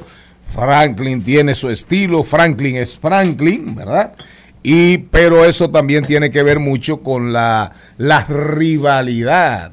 La rivalidad del béisbol dominicano que es lógicamente y se sabe desde hace muchos años, Águilas, Águilas y Licey. Sí, claro. Pero Franklin fue quien marcó así. una tendencia de, Eso de es la así. forma de comunicar deportes hace unos años. Eso no es un tema Santana Señores- Franklin, eso es un tema también Águilas Licey. También es tendencia Pedro Castillo, el presidente del Perú, porque según anuncian muchas personas, Pedro Castillo decide convertirse en un dictador, porque informó decisión de disolver temporalmente el Congreso de la República e instaurar un gobierno de emergencia excepcional y una convocatoria a un Congreso con facultades constituyentes. Todo esto en momentos donde el Congreso estaba hablando de, de sacarlo del Así poder. es, no, tienen tiempo. Y no ha salido fácil el sombrerú, ¿eh? No ha salido fácil el sombrerú. El sombrerú hizo una campaña en una mula y con un sombrero. Pero apenas tiene 16 meses de Así gobierno es. y ya van tres veces que tratan de... Pero eso, eso es Perú, eso es Perú. Por eso cuando se habla de peruanización de la política, ojalá nosotros nunca, nunca lleguemos ahí. En al mediodía, con Mariotti y compañía, seguimos con Páginas para la Izquierda. A continuación, Páginas para la Izquierda. Este segmento llega gracias a Pasteurizadora Rica, porque la vida es rica. Y bien lo dijo el conductor de este programa, el libro que tenemos para hoy es súper, súper interesante de Mark Manso y se, se llama El sutil arte de que todo o casi todo te importe una mierda. Ay, Dios. Esto es una guía de autoayuda, un bestseller internacional que está definiendo a toda una generación. Este bloguero superestrella, Mark Manson, eh, nos demuestra que la clave para ser personas más seguras, más felices, es manejar de forma correcta la adversidad. A la mierda con la positividad, dice él. Nos recuerda que los seres humanos somos falibles y limitados. Señores, no todos podemos ser extraordinarios. Hay ganadores, hay perdedores en la sociedad y esto siempre no y tiene esto que ser no siempre es justo. y esto siempre no tiene que ser justo o, Así o tiene que ser nuestra culpa. Nos aconseja a que reconozcamos lo que valemos, lo que podemos ser y lo que con lo que no tenemos que joder. ¿Cómo se llama? ¿Cuál es el título del libro? El sutil arte de que casi todo te importe una mierda. Tremendo título. Este a usted sí. le gusta, eh, a, a usted le importa todo. No, no, hay muchas cosas que me importan todo demasiado. es una M. No, no, no. A usted no. Hay cosas que no me dejan dormir en la noche. Por ejemplo. Por ejemplo.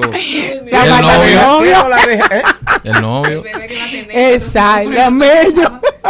Se la tesis, muchísimas cosas. Este segmento llegó a ustedes a nombre de Pasteurizadora rica, porque la vida es Rica. De paso, de paso y repaso. En al mediodía. Con Mariotti, con Mariotti y compañía. Te presentamos De paso y repaso. lo mismo. Que no te diste cuenta antes. Y a cada rato quien debe de comprar. Me queda el corazón sin ropa. Cayendo en. Maribel Contreras ya tiene aquí a su invitado y esa canción es el invitado tuyo. Para que tú Pero no sepas. se parece a él. M. Silverio. Porque la gente no se parece a como canta, la voz no, no tiene Pero ningún parecer chula, en el rostro. Muy chula. Ponme otro ching ahí. Ponme otro Decían que eres una diosa, tan linda, pero una de las peligrosas que sigue comprando libros por la portada. Ey, teníamos lo mismo escrito, no te diste cuenta. Maribel Contreras con ustedes. En serio, él se llama En Silverio. Es una cosa increíble que se llame En Silverio. Yo lo vi por primera vez cuando él le abrió a Manuel Medrano. Me, me encantó. La verdad me encantó, pero nunca pude entender el nombre. ¿Tú sabes lo que es eso? Yo, yo tenía tiempo buscando a este muchacho. Bienvenido. Tenemos aquí a un músico, compositor, productor y bueno, Cantante. es un buen cantante. Canta bien, tiene buena técnica y tiene también un buen manejo escénico. Bienvenido, M. Silverio. De- pero tienes que explicarme el nombre primero, tú sabes, para yo recomponer mi cabeza. ¿ok? Muchísimas gracias por la invitación. Para mí es un placer estar aquí. M es una abreviación de Emmanuel, ¿me entiendes? Ah. Digo, no es tan complicado. Entonces, es bien fácil. Yo, yo- yo- bueno, yo, te- tengo que- yo pensé que tenía que practicar al- alguna lengua extranjera para llegar a cómo yo iba a pronunciar eso. Pero bien, eh, em, ¿de dónde sales? Eh, ¿Cuándo empezaste tú eh, en la música? Bueno, yo desde pequeño empecé haciendo música en la iglesia. Entré en la banda de la iglesia, tocando instrumentos. Y luego decidí estudiar música profesionalmente y como dedicarme a eso. Eh, eh, en la capital, en Monteplata, en Santiago Rodríguez, ¿dónde? En Santo Domingo, aquí en la capital. Y luego en- entré al conservatorio, ahí, ahí ya como que estudié música profesionalmente y ya, ya llevo unos años ya desarrollándome como músico para otros artistas. Pero Y, ¿y para cuáles?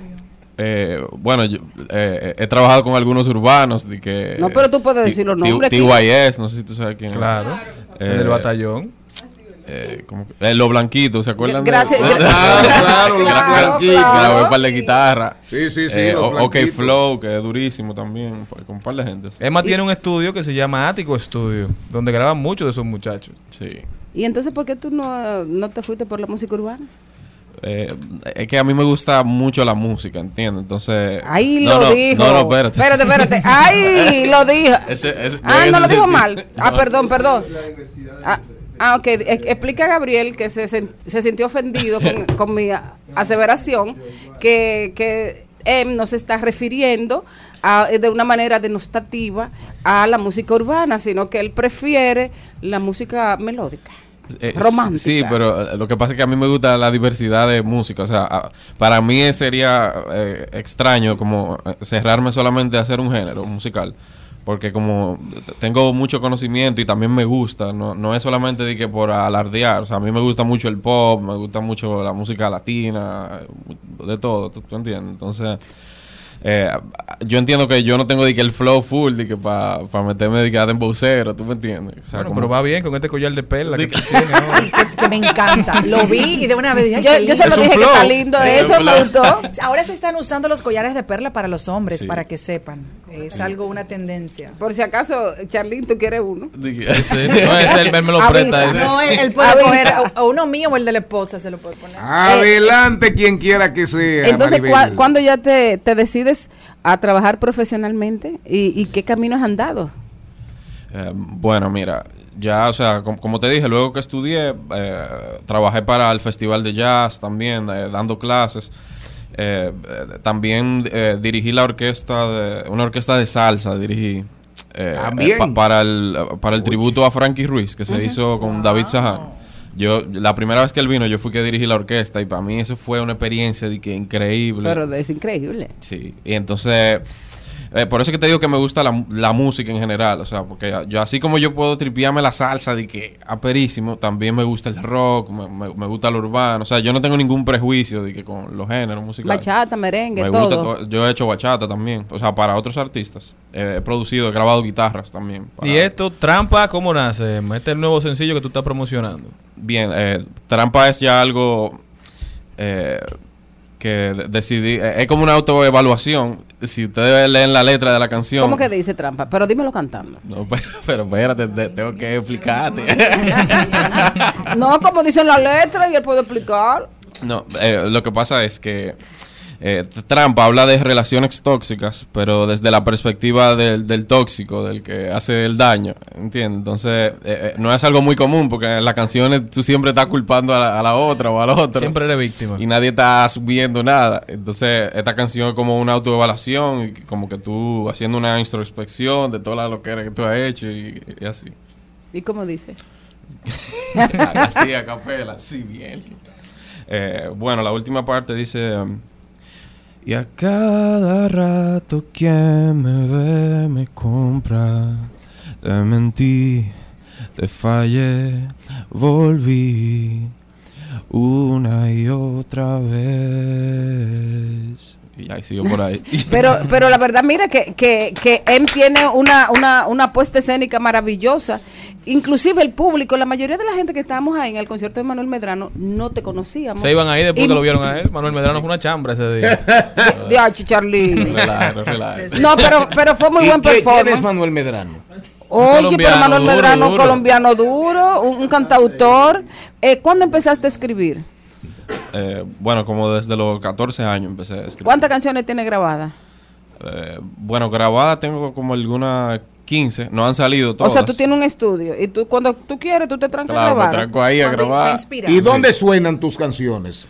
En, la, en, en, en plataformas, en el mundo digital. Sí, en el mundo O digital. sea, tú no te promueves en emisoras, ni, ni payolea, nada de eso. No, to- todavía no estoy en payoleo, pero ya estoy saliendo a hacer como tour de medios. Ah. ya con, con esta canción, tú sabes. estoy Ya te a- decidiste. claro, porque hay, hay que. No, y este programa va a asumir sus canciones porque eso hace falta, canciones con calidad. Exactamente. Búscame- Eh, búscale- ajá. Búscame otra de él ahí. Colores. ¿Cómo Sí, se sí, llama? Colores. Colores, colores. M, M Silverio. En Silverio. sí. M Silverio tiene nombre de triunfador. Me gusta, M Silverio. Bueno, de, de artista urbano, aunque él no quiere también. Pónmelo ahí, súbela. preguntas que me hago. Tanto camino por recorrer. Mente humana, carne y hueso. Pasa y paso, puro hueso. ¿Quién podrá decirte que no puedes? Caí mil veces, me levanté. Frente en alta, late fuerte. Paso a paso, puramente. Entonces, Maribel, eso es pop urbano. Pop urbano. Pop urbano. Y dice Don Gaby, dice Guaidó, que, que es así, que usted está en lo correcto. Pop urbano. Sí, sí. Yo diría que sí, que es pop urbano. Hay otra canción, ICM, ¿de qué se trata?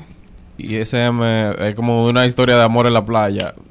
De hecho, tiene un, video que grabamos ahí en la playa y bien chévere. Ese fue que grabó Isabela Bretón. Isabela estaba aquí ahorita No, no, de cine. el de Isabela fue trampa. el- el- el- Isabela el- Bretón, te hizo el video. Durísimo. Ver- una verduga, Isabela Bretón, productora, cineasta, guionista. Y es verdad y- que tiene mucho view el video.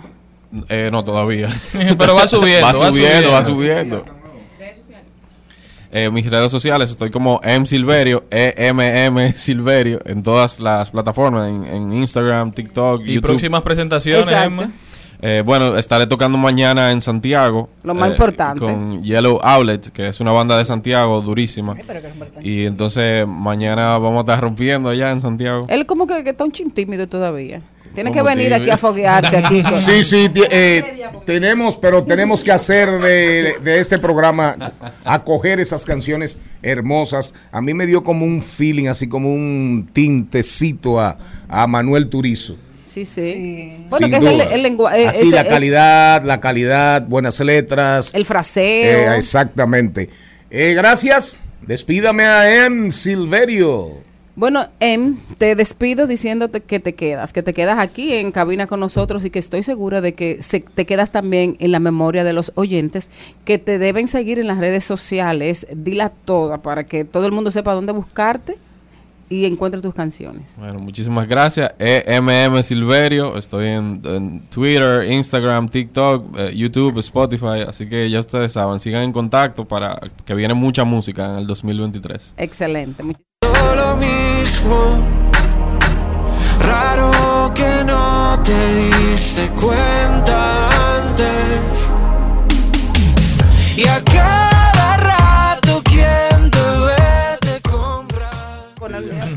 Señoras y señores, ustedes saben, la, la semana pasada estrenamos un segmento, eh, eh, ¿cómo se llama? Eh, consejos, consejos de una ama de casa sin oficios. Eh, Celine Méndez, ella lo va a repetir, lo va a replicar en televisión también. Ella va a hacer un segmento en rolos. Ustedes se imaginan Celine Méndez en rolos, dando consejos ¿Cuánta gente sobre alimentación, sobre consejos de belleza. Pero bueno, el segmento arrancó aquí en Al Mediodía con Mariotti y compañía. Aquí los Celi Tips. Ay, qué bello. En Al Mediodía, con Mariotti y compañía, llega la belleza y la mente de Celine Méndez. Bueno, yo agradecida siempre, don productor, dándome segmentos maravillosos que se parecen a mí. Y mm, quiero también agradecerle porque la vida me, me trae cosas del pasado que le estoy haciendo en el presente. Sin proponérmelo, estoy nuevamente siendo profesora de etiqueta y protocolo de una manera personalizada. Y de verdad que quiero hoy compartir algunos tips para que una mujer sea más elegante. Son cosas que nunca debemos perder, son cosas sencillas, pero que usted tiene que tener siempre a la práctica, siempre pendiente. No quiere decir que los hombres no puedan tomar algunos de estos consejos, porque al fin y al cabo, la elegancia y la educación no tiene género.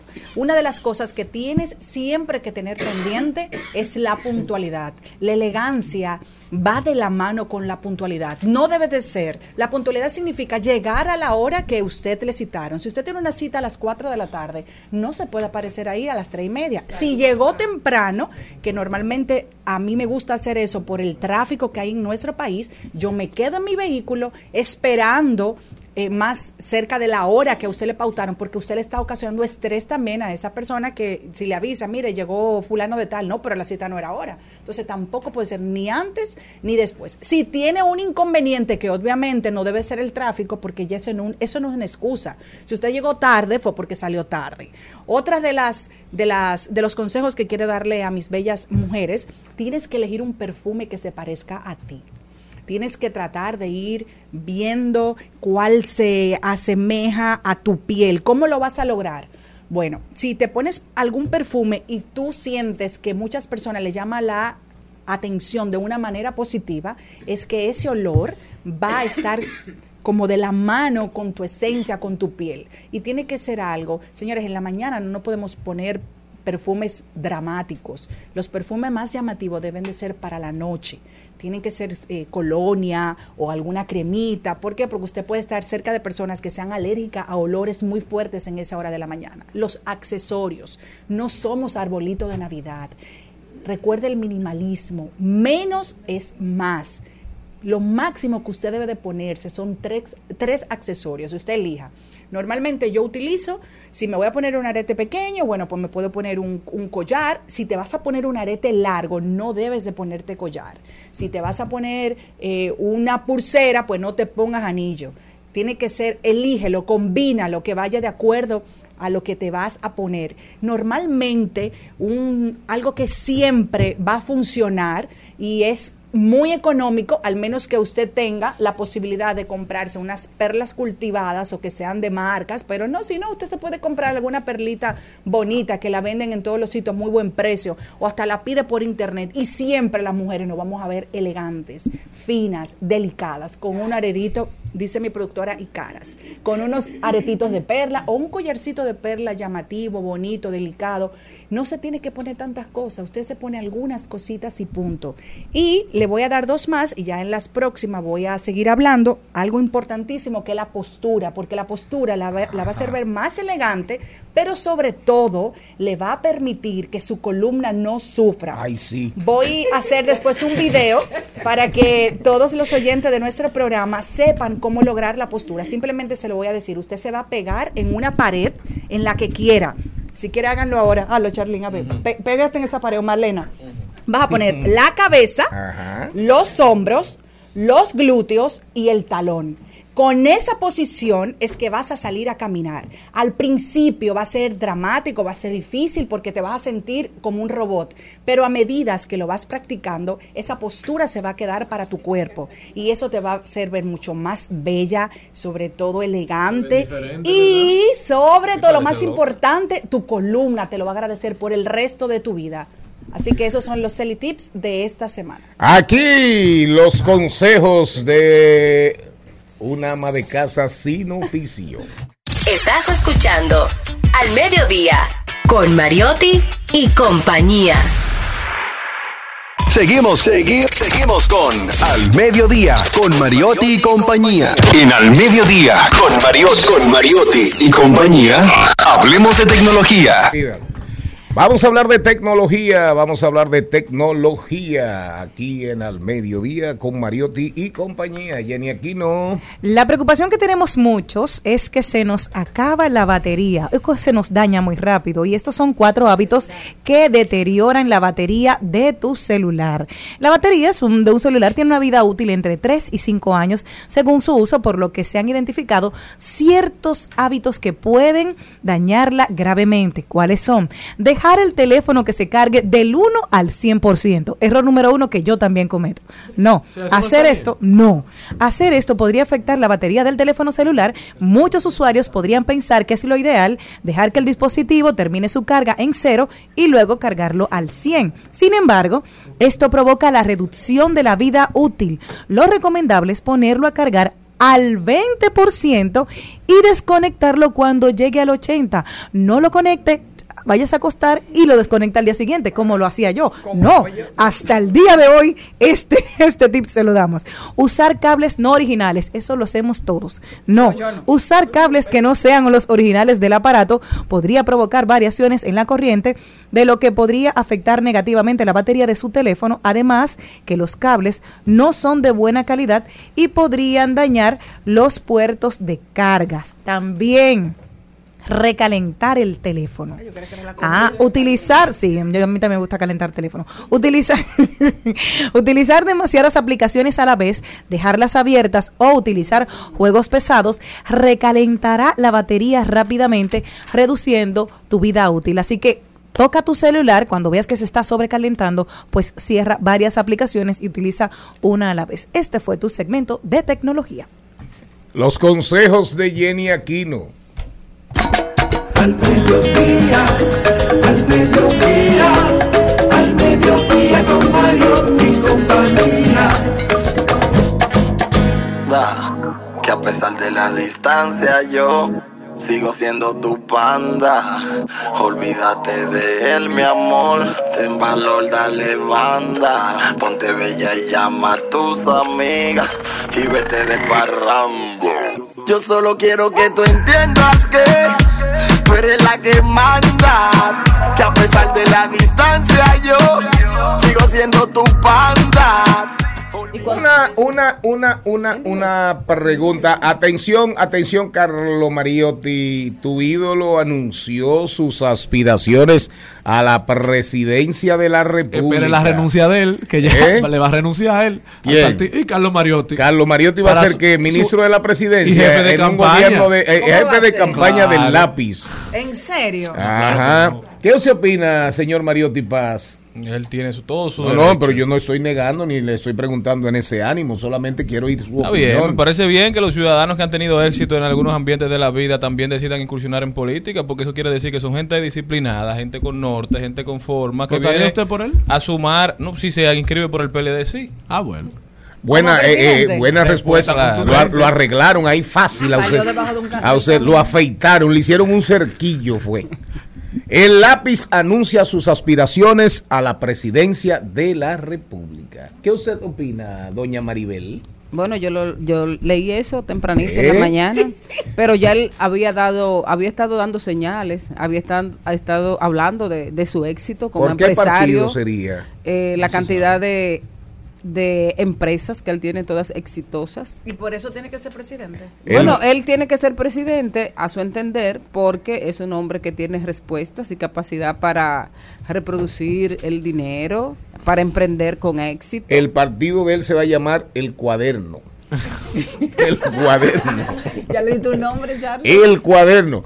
¿Qué usted opina de eso, señorita, señorita Aquino? Bueno, Kanye West dijo que va por la presidencia de Estados usted, y Unidos. usted compara el lápiz con Kanye. eh, Pero el hermano es uno de los más anunció. exitosos aquí en República Dominicana como rapero es el más exitoso. ¿Quién? Además el lápiz. El lápiz. No, y también cerebro Ka- mejor, Kanye West, aunque ahora Pero está por un eso es que me duele la comparación. Claro. Porque ella está comparando el lápiz Como con este eso sí señor. es verdad, Kanye West tiene Pero, problemas. Muchos y el lápiz problemas. no. No, de- de pero los dos, perdón, perdón. Con el lápiz no. Hay una cosa, sí, claro, así que tú pruebas si hay un dominicano.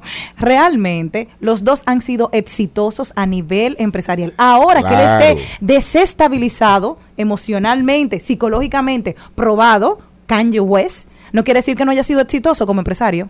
Y los dos tienen esa similitud. Pero no estamos hablando de que no fue exitoso, sino que no está bien de su cerebro. No, no. Es decir, Ah, no, no. lo estoy diciendo Pero él- yo. él no encuentra a nadie que lo- que lo lleve No, no, sin duda. No, no, ahí hay, ahí hay un problema. No de ahora, hace años que estamos en eso. Eh, señor Morel, ¿qué usted opina? Estamos haciendo una encuesta para el programa Al Mediodía con Mariotti y compañía. Eh, aquí desde la calle, Cristian Morel, ¿qué usted opina de las aspiraciones presidenciales del lápiz? Mira, yo, yo iba a votar por el hermano de Mantequilla, pero ahora voy a votar por el lápiz. Mantequilla dijo, Man- Mantequilla dijo que iba a aspirar a la presidencia de la claro. República también. también. No, el hermano que aspira. Ah, ¿Usted leyó lo que dijo la esposa de Mantequilla? Sí, yo lo No, yo no lo leo. Usted no lo leyó. Yo sí. ¿Cómo se llama la esposa de mantequilla? La mantequilla. Margarina. Margarina. Eh, ¿Qué usted opina? ¿Qué, qué usted opina, Celine, de los- las aspiraciones Que los del países lápiz? que se han puesto a inventar Ajá. le están pagando caro, sino que vean las estadísticas actuales en el mundo. ¿Y quién- quién Entonces, habla? ¿Quién Cada zapatero a su no sé, ¿qué- zapato. ¿Qué está hablando? Celine Méndez. Ah. ¿Eh, ¿Cada qué? Zapatero a su zapato. Ajá. Ahora, que quiere incursionar en la política me parece muy bien, pero ser presidente, señores, ser presidente, ser presidente, es llevar un país completo, no usted llevar de que una diputación, que, que un alcalde, que ser re- regidor, no es lo mismo.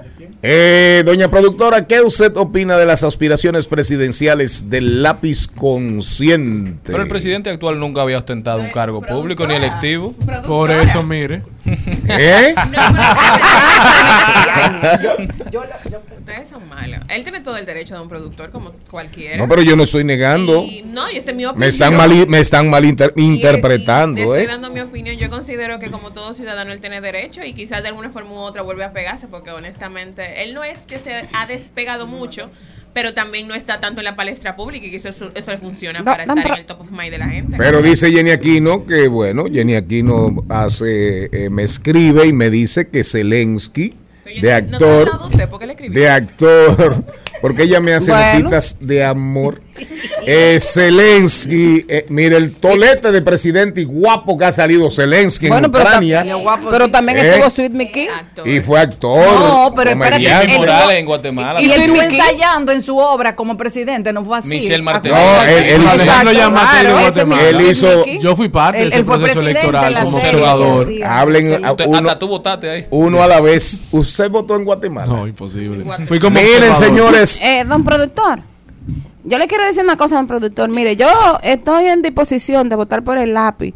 Porque yo he visto, don productor, que el lápiz es como un muchacho bueno. Usted ve que él, él atiende mucho a su abuela, a Palín. Usted ve, yo soy una viejita así como Palín. Pero a mí me encantaría así que tener mi casa. Usted ve, tener como todas las cosas arregladas. Y el, el- el- el nieto mío sí salió malo. Por eso yo voy a votar por, por, por el lápiz, don productor. Ah, pues yo no sabía que Maribel era ¿Y actriz. quién fue que entró a cabina? ¿Cómo que usted se llama? ¿Cómo que usted se llama? Pero miren, Vamos a dar un personaje. pero miren, eh, esperen para, eh, ya yo te dije que el, el partido del lápiz se va a llamar el partido del cuaderno. Del cuaderno. Entonces, esperen ustedes, por ahí viene un partido, a lo que viene con un, supuestamente También. con una propuesta, algo así como un partido verde, para que ustedes lo Verde, sepan. no un partido urbano, será. Un partido, no, pero supuestamente urbano verde, verde urbano, una vaina así. Y ya no hay uno. Eh, supuestamente eh, con el amigo José La Luz, eso, eso anda en, eso anda en los pasillos, sin lugar a dudas. A propósito del- Salvarme en una sola asamblea. a propósito del consejo de uno de una de las recomendaciones de Celine Méndez sobre el uso de los perfumes, después de escuchar al lápiz consciente, nuestra próxima invitada es Genesis Hill, especialista en perfumes, y la pregunta es, ¿estás en un angelito y no sabes qué regalar? Ay, perfume. Hay esencia. Recomendaciones de los perfumes más buenos, pero más Me regalan un Tom económicos. Ford. Si las estrellas del cielo se pudieran comprar, yo compraría el sol para un ser tan especial como tú, tan linda y bella, doncella preciosa. Tú eres una rosa que nunca se marchita. Tú eres bonita, tan cariñosa, tan coquetica, tan amorosa. Tú mi cosita, mi bella esposa, tan tiernecita. Tú eres una diosa, la voz mayor de la constelación. Te adoro, amo mi relación contigo porque vales oro. Tú mi vaquita, mami, yo soy tu toro. Yo soy el pirata y tú eres el tesoro que yo encontré tal vez porque te merecía. En encontró el amor que no encontraba ni la hacía. Llégale a la armonía, música con melodía. Mira cómo tú conviertes un tigre.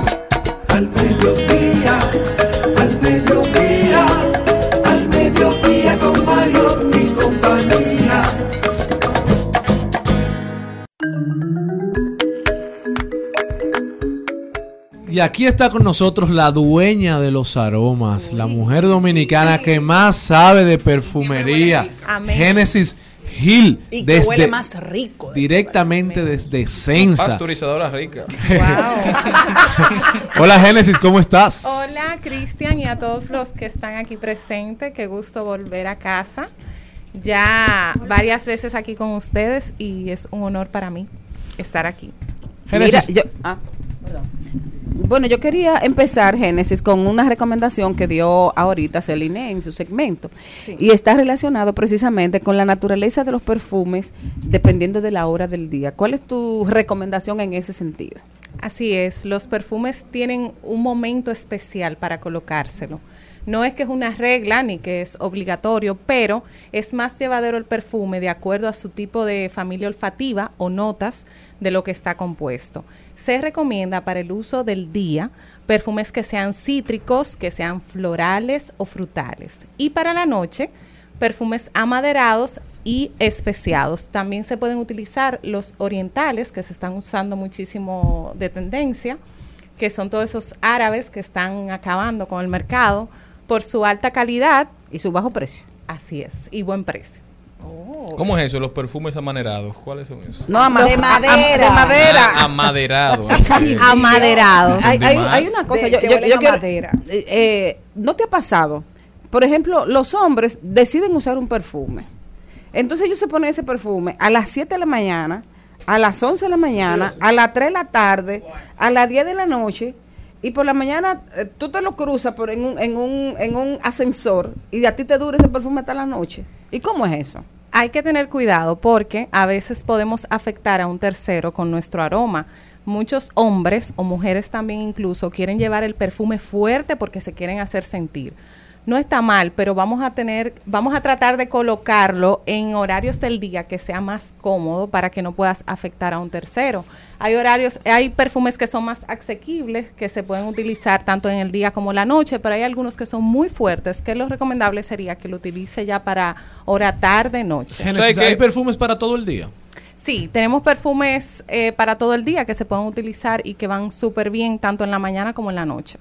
Pero ¿cuáles son los que se deben usar en la mañana? Porque hay el mismo perfume tiene como diferentes, digamos, líneas. Tú ves el mismo Colonia. nombre, la misma marca, pero sin embargo es Colonia o, o- o de El- Toilette. ¿Cuál es el de la mañana? Exactamente. El de la mañana que se recomienda es el Eau de Toilette. Hay versiones, como tú dices, que son los formatos que tiene cada perfume, Eau de Toilette, Eau de Parfum y extracto de perfume. Cuando Cada- usted ve lo- el precio, ya usted sabe por qué. No es que están en oferta, es que usted eh, depende del día, de la hora es. del día. que se lo Dijiste, ¿hoy de toilette? Eau de Parfum y ¿Eau eau de toilette? ¿Eau de parfum? Es que ella lo diga. Está pareciendo al profesor aquel del conocimiento en inglés. Dilo tú, de Toilette. ¿Para qué es eso? Eso es agua de toilette, o sea, agua de baño. Sí, agua de colonia Exacto. en español, pero Colonia, ¿Y para pero qué no- es ese? ese es para el día, pero no significa que esto sea un splash, porque hay gente que se equivoca y ¿Y el splash para qué es? es más suavecito. Para el baño, cuando sale del baño y ya. No, pues Tú ya te lo puedes poner en la mañana si lo quieres, pero vas a saber Para que no te va a garantizar Yo una durabilidad. Un splash te va a durar Entonces, dos horas. El que dice eau de toilette es para la mañana. Tú te lo puedes poner desde que el sol sale. Y el otro, El Eau de. Parfum puedes utilizarlo si quieres que te dure el día completo. No significa que tiene que ser para la mañana. Puedes poner, o sea, para la tarde, perdón. Puedes ponértelo desde la mañana porque tú quieres que el perfume te dure todo el día. Cada formato lo que lo diferencia es que Eau de Toilette te garantiza un estimado de hora de 8 horas. Muchos duran más. Por ejemplo, El Cartier dura muchísimo más. el Cartier Declaration eh, tiene una versión Eau de Toilette y dura el día completo de caballeros. El Light Blue de Dolce Gabbana, que es un clásico, dura el día completo y es Eau de Toilette. O sea que a veces la gente se confunde y entiende que Eau de Toilette es un splash y yo siempre aclaro eso. Y y quiero eh, preguntarte, a ver si es cierto. Si los perfumes lo dejan en el carro, se dañan. Si lo dejamos en el baño, se dañan. Hay hombres y mujeres, pero la mayoría de los son hombres, que lo tienen en su La carro gaveta. y cuando van a ver a alguien o salen del carro, shh, Y y lo- eso, eso huele horrible cuando usted se echa un perfume sin bañarse, porque Acabadito se ahí. nota entre el sudor y el olor de que eso no Y está ese legal. carro huele eh, a ese perfume es horrible. Señores, no hagan eso. Yo hago eso. Oye, se, eso se- de- se de- debe de- hacer eso claro porque, que no. porque cuando tú tienes el día entero en la calle, aunque tú te hayas echado ese perfume en la mañana, ya en la noche Vaya tú, tú has sudado. Tú te lo puedes retocar si ya lo tenías en la mañana, pero no que tú estabas sudado, no lo habías utilizado y que llegues a poner. Ah, si no, no, había claro. sudado. En el cristal del, del carro. No, como Sí, yo no. Oye, lo sudo. Pero respondiendo a la pregunta de Celine, eh, efectivamente, los perfumes hay que cuidarlos porque tienen una vida útil de 5 años, es el mínimo que te dan, pueden durar muchísimo más según el uso. No debe dejarse en vehículos por el calor, lo daña y lo deteriora, ni tampoco en el baño porque la humedad también no le hace bien. Es bueno siempre tenerlo en la coqueta y hay unos dispensadores que puedes echar un poquito de tu perfume y llevarlo en el carro o en el bolsillo o en la, en la cartera. en el país, ¿cuál es la mejor tienda para adquirir Oye, la- perfumes? la de ella. La pregunta ofende. ¿Por qué Esenza. esa pregunta Bueno? Él necesita que le digamos el diga, nombre. Claro. Esenza RD. Y bueno, a mí me llamó mucho la atención la, la estructura, ¿verdad? De lo que tú viniste a hablar. Entonces, ¿por qué me decía de que recomendaciones de perfumes económicos para regalar? Y ahí viene Navidad, vienen los Reyes Magos y vienen todos. ¿Cuáles son los Hasta la vieja económicos? Belén. No, porque lo económico es relativo. Exacto. Yo traje diferentes precios Es decir, un para. angelito de mil pesos. No, tampoco así. No, porque no hay perfume de mil pesos. Colonia Chichi. Yo iba a decir, Buena, tú Oye. Ni las versiones que venden en la calle. Todos hemos crecido con Colonia Michichi, pero esa no es la que ella vende, ¿no? Esa es la que- No, ni No, esa es la pero- que yo uso tampoco. Pero precios asequibles para caballeros les traje tres opciones. Mont Blanc Star Worker. ¿Y cuánto es eso? Ese es un perfume bien llevadero y lo puede utilizar cualquier ho- hombre, le puede gustar. 3.800. Y a la Está mujer, bien. una Muy pregunta, es un buen precio, pero una pregunta. Muy ¿A bien. la mujer le gusta el Mont Blanc? Sí, casi todas las mujeres le gusta. Es bien llevadero, te ¿No lo te puedes a poner tanto en el día como en la noche. huele. Un poquito más económico, Nautica Blue. Ah, es más bueno, acuático, más fresquecito, Pero con precios económicos y cuesta ¿Cuánto cuesta? 2.800. 2800, Muy es bien, ese está para regalito de Además, ese está de angelito. Está oloroso. Sí, O de un regalo de regalo. Navidad. Muy bien. ¿Y el otro? Y el otro podemos recomendar uno de Lacoste que cuesta 3.800, el Pure Home, que es también bien llevadero y se puede utilizar tanto en el día como en la noche. y, y, y- y entonces a nosotras. Para mujeres tengo unos especiales buenísimos. El Tom Ford Cherry. Ay, no, eso no es nada económico. Eso es por amor que te van a regalar. No, no, que no me regalen mi perfume. Mi perfume me los pago yo. Wow. Para que después no quieran todo. Ah, no, yo no tengo- señores, yo tengo intercambio ahí, no tengo que pagar. Lo siento Ay. por ustedes. A la de Piantini. A la de La Piantini. verdad es que yo estoy en este programa para que haya más gente. Todo el mundo como que tiene intercambio, tiene va. Y yo nada más veo que las cosas pasan por mi cara. Vamos a intercambiar el programa. Tengo para mujer que voy a recomendar de Salvatore Ferragamo El Encanto, un costo de 3.500 Ah, pero está pesos. bien. Muy bien. Asequible. Sí. Oye, yo tengo uno. Está enterito. Es verdad. Ay, no. Oye, que te lo va a ¿Quién te llevar. Esa es la de Piantini, no es ella. Tenemos de Dolce Gabbana La Emperatriz 4.500. Un Ah, Eso es como los hijos de Amara la Negra. ¿Cuál? O su majestad y, y emperatriz. Ah, sí. Y tenemos por último uno de Elizabeth Arden, White Tea, que es cítrico, fresquecito, huele a limpio. Ese cuesta 3.300. Ah, pero eso es muy bien. bien. A mí me gusta ese. A mí ¿Cuál todo es- lo que huelen a té y a, y a son a hojita té. verde me gustan, sí. Oye, sí, ah, son para el gusto de los colores. que se llama Green Tea. Exacto, ese me También. encanta. Y una pregunta. ¿cuál es el perfume Sí, para hombre y el perfume para mujer más vendido en República Que está de Dominicana? Porque siempre se ponen de moda ciertas marcas. Ahora mismo, ¿cuál es el que Cuando está se puso el de One, ¿tú te acuerdas? One Mira, Million. Paco Rabanne, One Million. El Bond, Todavía se ese vende number. Eso era un No, pero perfume mujer. Una vez a las mujeres se le pegó de que el Lolita le empica. Eso era de que lo único. Ah, lo que- Había que regalar eso obligado. Calvin Klein negro. Pero ¿cuáles Dulce son? Espérate, ahí. Antes que se nos vaya El más tiempo. vendido, Ahora, unisex, que lo usa tanto mujer como hombre. Mira, ese te conviene para que tú y Valeria usen lo mismo y no Yes. No, no, cada quien que huela Ah, diferente. ¿Cuál es? ¿Cuál es? Santal 33. Ah. Tú llegas como a los restaurantes y te dan ese perfume. Es un poco exclusivo. ¿Y, y cuánto cuesta? ¿Y cómo Santal? Pues Santal son los jugos. 25 mil pesos. Jesús Oh. santísimo, yo te pedí que la gente cuéntese perfume perfume? Pero viene en un pote como de Colonia Chichi. No, es un perfumazo. 500 dólares. Pero Ah, no, pero no está caro. Y el bacarat no se vende mucho aquí. Exactamente, iba a una decir sobre también. Santal 33. También el frasco, supuestamente, uno puede rellenarlo, Rellenarlo. nuevamente y todo. O sea, Sí, directamente en la casa. En la casa de la perfumería tú lo puedes rellenar. Pero huele riquísimo. ¿eh? Pero allá en tu casa lo puedes rellenar. No, en mi casa no. En la perfumería del helado. ¿Y el otro? ¿Y el otro? El otro, el bacará. ¿Cuánto Se vende ese? muchísimo. Como 10. Dilo, porque eso 31 mil pesos. Pero ahora voy con, No, que es un perfume que no es para Ah, yo- bañarse. yo, quiero que tú me, hables de, toque. de- de esa perfumería árabe que está acabando aquí. Así mismo, las marcas que más se venden de los árabes es Al Haramain. El diantre. ¿Cómo que se llama eso? Al Haramain. Y eso ahora Hay uno- tú no de deberías comprar nada que tú no puedas pronunciar en esta vida. No tu caso, digo, la gente que va y ajá. seguro pide eso, de afrentoso y de Y los árabes que están tan de moda. ¿Y qué cuesta el Aljaramay? Tan Rico. Eh, cuestan 6.500. Ah, pues está bien, asequible. 6.500. Sí, por ese precio Dura todo el 110 día. dólares. Al Sí, Haramán. Y hay uno que Al se parece mucho al bacará. ¿Cómo- que cuál es? que el rojo se llama Rouge.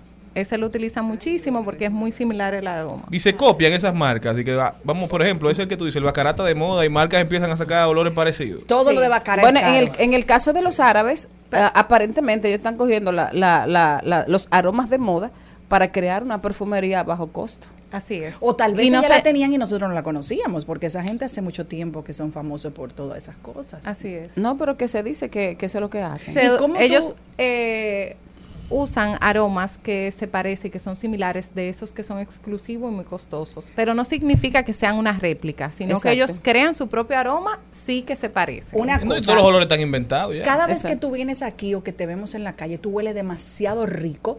¿Cómo tú haces para elegir el perfume que te vaya a tu, A tu piel. a tu sudor, a tu piel, A que mi te- pH. Buena pregunta. a tu pH. Si una gente llega Porque- allá sin saber lo que quiere. Claro, porque hay personas que uno la huele, cambia el perfume y no huele agradable, pero tú siempre huele agradable. Entonces, ¿cómo, tú, cómo uno puede lograr eso? Probando. Probando es que se probando Burger que se sabe. Como yo estoy en la tienda, me paso siempre probando. Hay perfumes que así mismo yo siento que no, no me va. O sea, no me lo siento, no me lo piropean. Yo digo, pero es que no lo tengo. Ah, pues entonces es ese no me va. Si te no te lo piropean, como dije yo ahorita. No, en serio, porque hay gente que Sí. dice, qué bueno tú hueles. Ahí sí. Sí, porque los perfumes, eh, tú no sientes el olor muchas veces. Te prueba tan bien y tú te adaptas tan bien, porque Ese el olfato es así. Se hay- adapta a lo bueno y a lo malo. Hay olores que tu cuerpo lo asume y se vuelve Claro. parte de como tu olor natural. Génesis. Sí, pero hay una, a, a mí hay un clásico que yo lo quise muchísimo y cuando me lo puse me olió como a mancha. Y dije. ¿Cómo que huele la El mancha? Chanel número 5, ya tú sabes que yo lo... re- eh, no me- ¿Qué, no me- no me qué- va. qué te qué? Me- a mí. pero mi amor, eso es un clásico Mi de amor, toda la vida. clásico, pero a y mí eso en mi huele pH como, no como, va. como, A a, mancha. Mi como a no bueno. a mí me hiede, me huele como Pero a que no mancha. no- ¿Te se gustaba? Antes te gustaba. No, antes, yo lo olí en otra a mí persona y me- dije, ay, qué me chulo. Eso fue que te, cambió el sistema hormonal, querida. No, eso suele pasar. Por eso tú no te puedes confundir y entender, ah, si a aquel le queda bien, qué rico huele, a mí también. No, pruébalo primero porque cada quien es diferente. Gen- Entonces, cuando uno se pone un perfume que, que uno ni se da cuenta que lo tiene porque le va bien. Exacto, porque tú te adaptas a él. Es igual que los malos olores. Hay personas que tienen mal olor y, Y se, se adaptan, adaptan. también. y, uno, y uno se pregunta, ¿y cómo que no se da cuenta? Exactamente. ¿Y, cómo uno puede pasa. separar que No tiene vamos. mal olor? No vamos. Ah, bueno, vamos. Génesis. Decirle. Me trae más tiempo para que, ¿Dónde puede la gente co- contactarse contigo? ¿Dónde está tu tienda para estos regalos de Navidad? Estamos ubicados en la calle Gustavo Mejía Ricard, número 254, El Millón. Eso es ahora. entre la Núñez de Cáceres y la Carmen de Mendoza, en una plaza que es un edificio azul con gris, Náutica Business Center. Bueno, ya saben todos a buscar su perfume donde Génesis. Muchísimas gracias a ella por estar con nosotros y a ustedes por habernos acompañado en el mediodía con Mariotti y compañía. Hasta mañana, pueblo dominicano. Si Dios quiere. Hasta aquí, Mariotti y compañía. Hasta aquí, Mariotti y compañía. Hasta mañana. Rumba 98.5, una emisora RCC Media.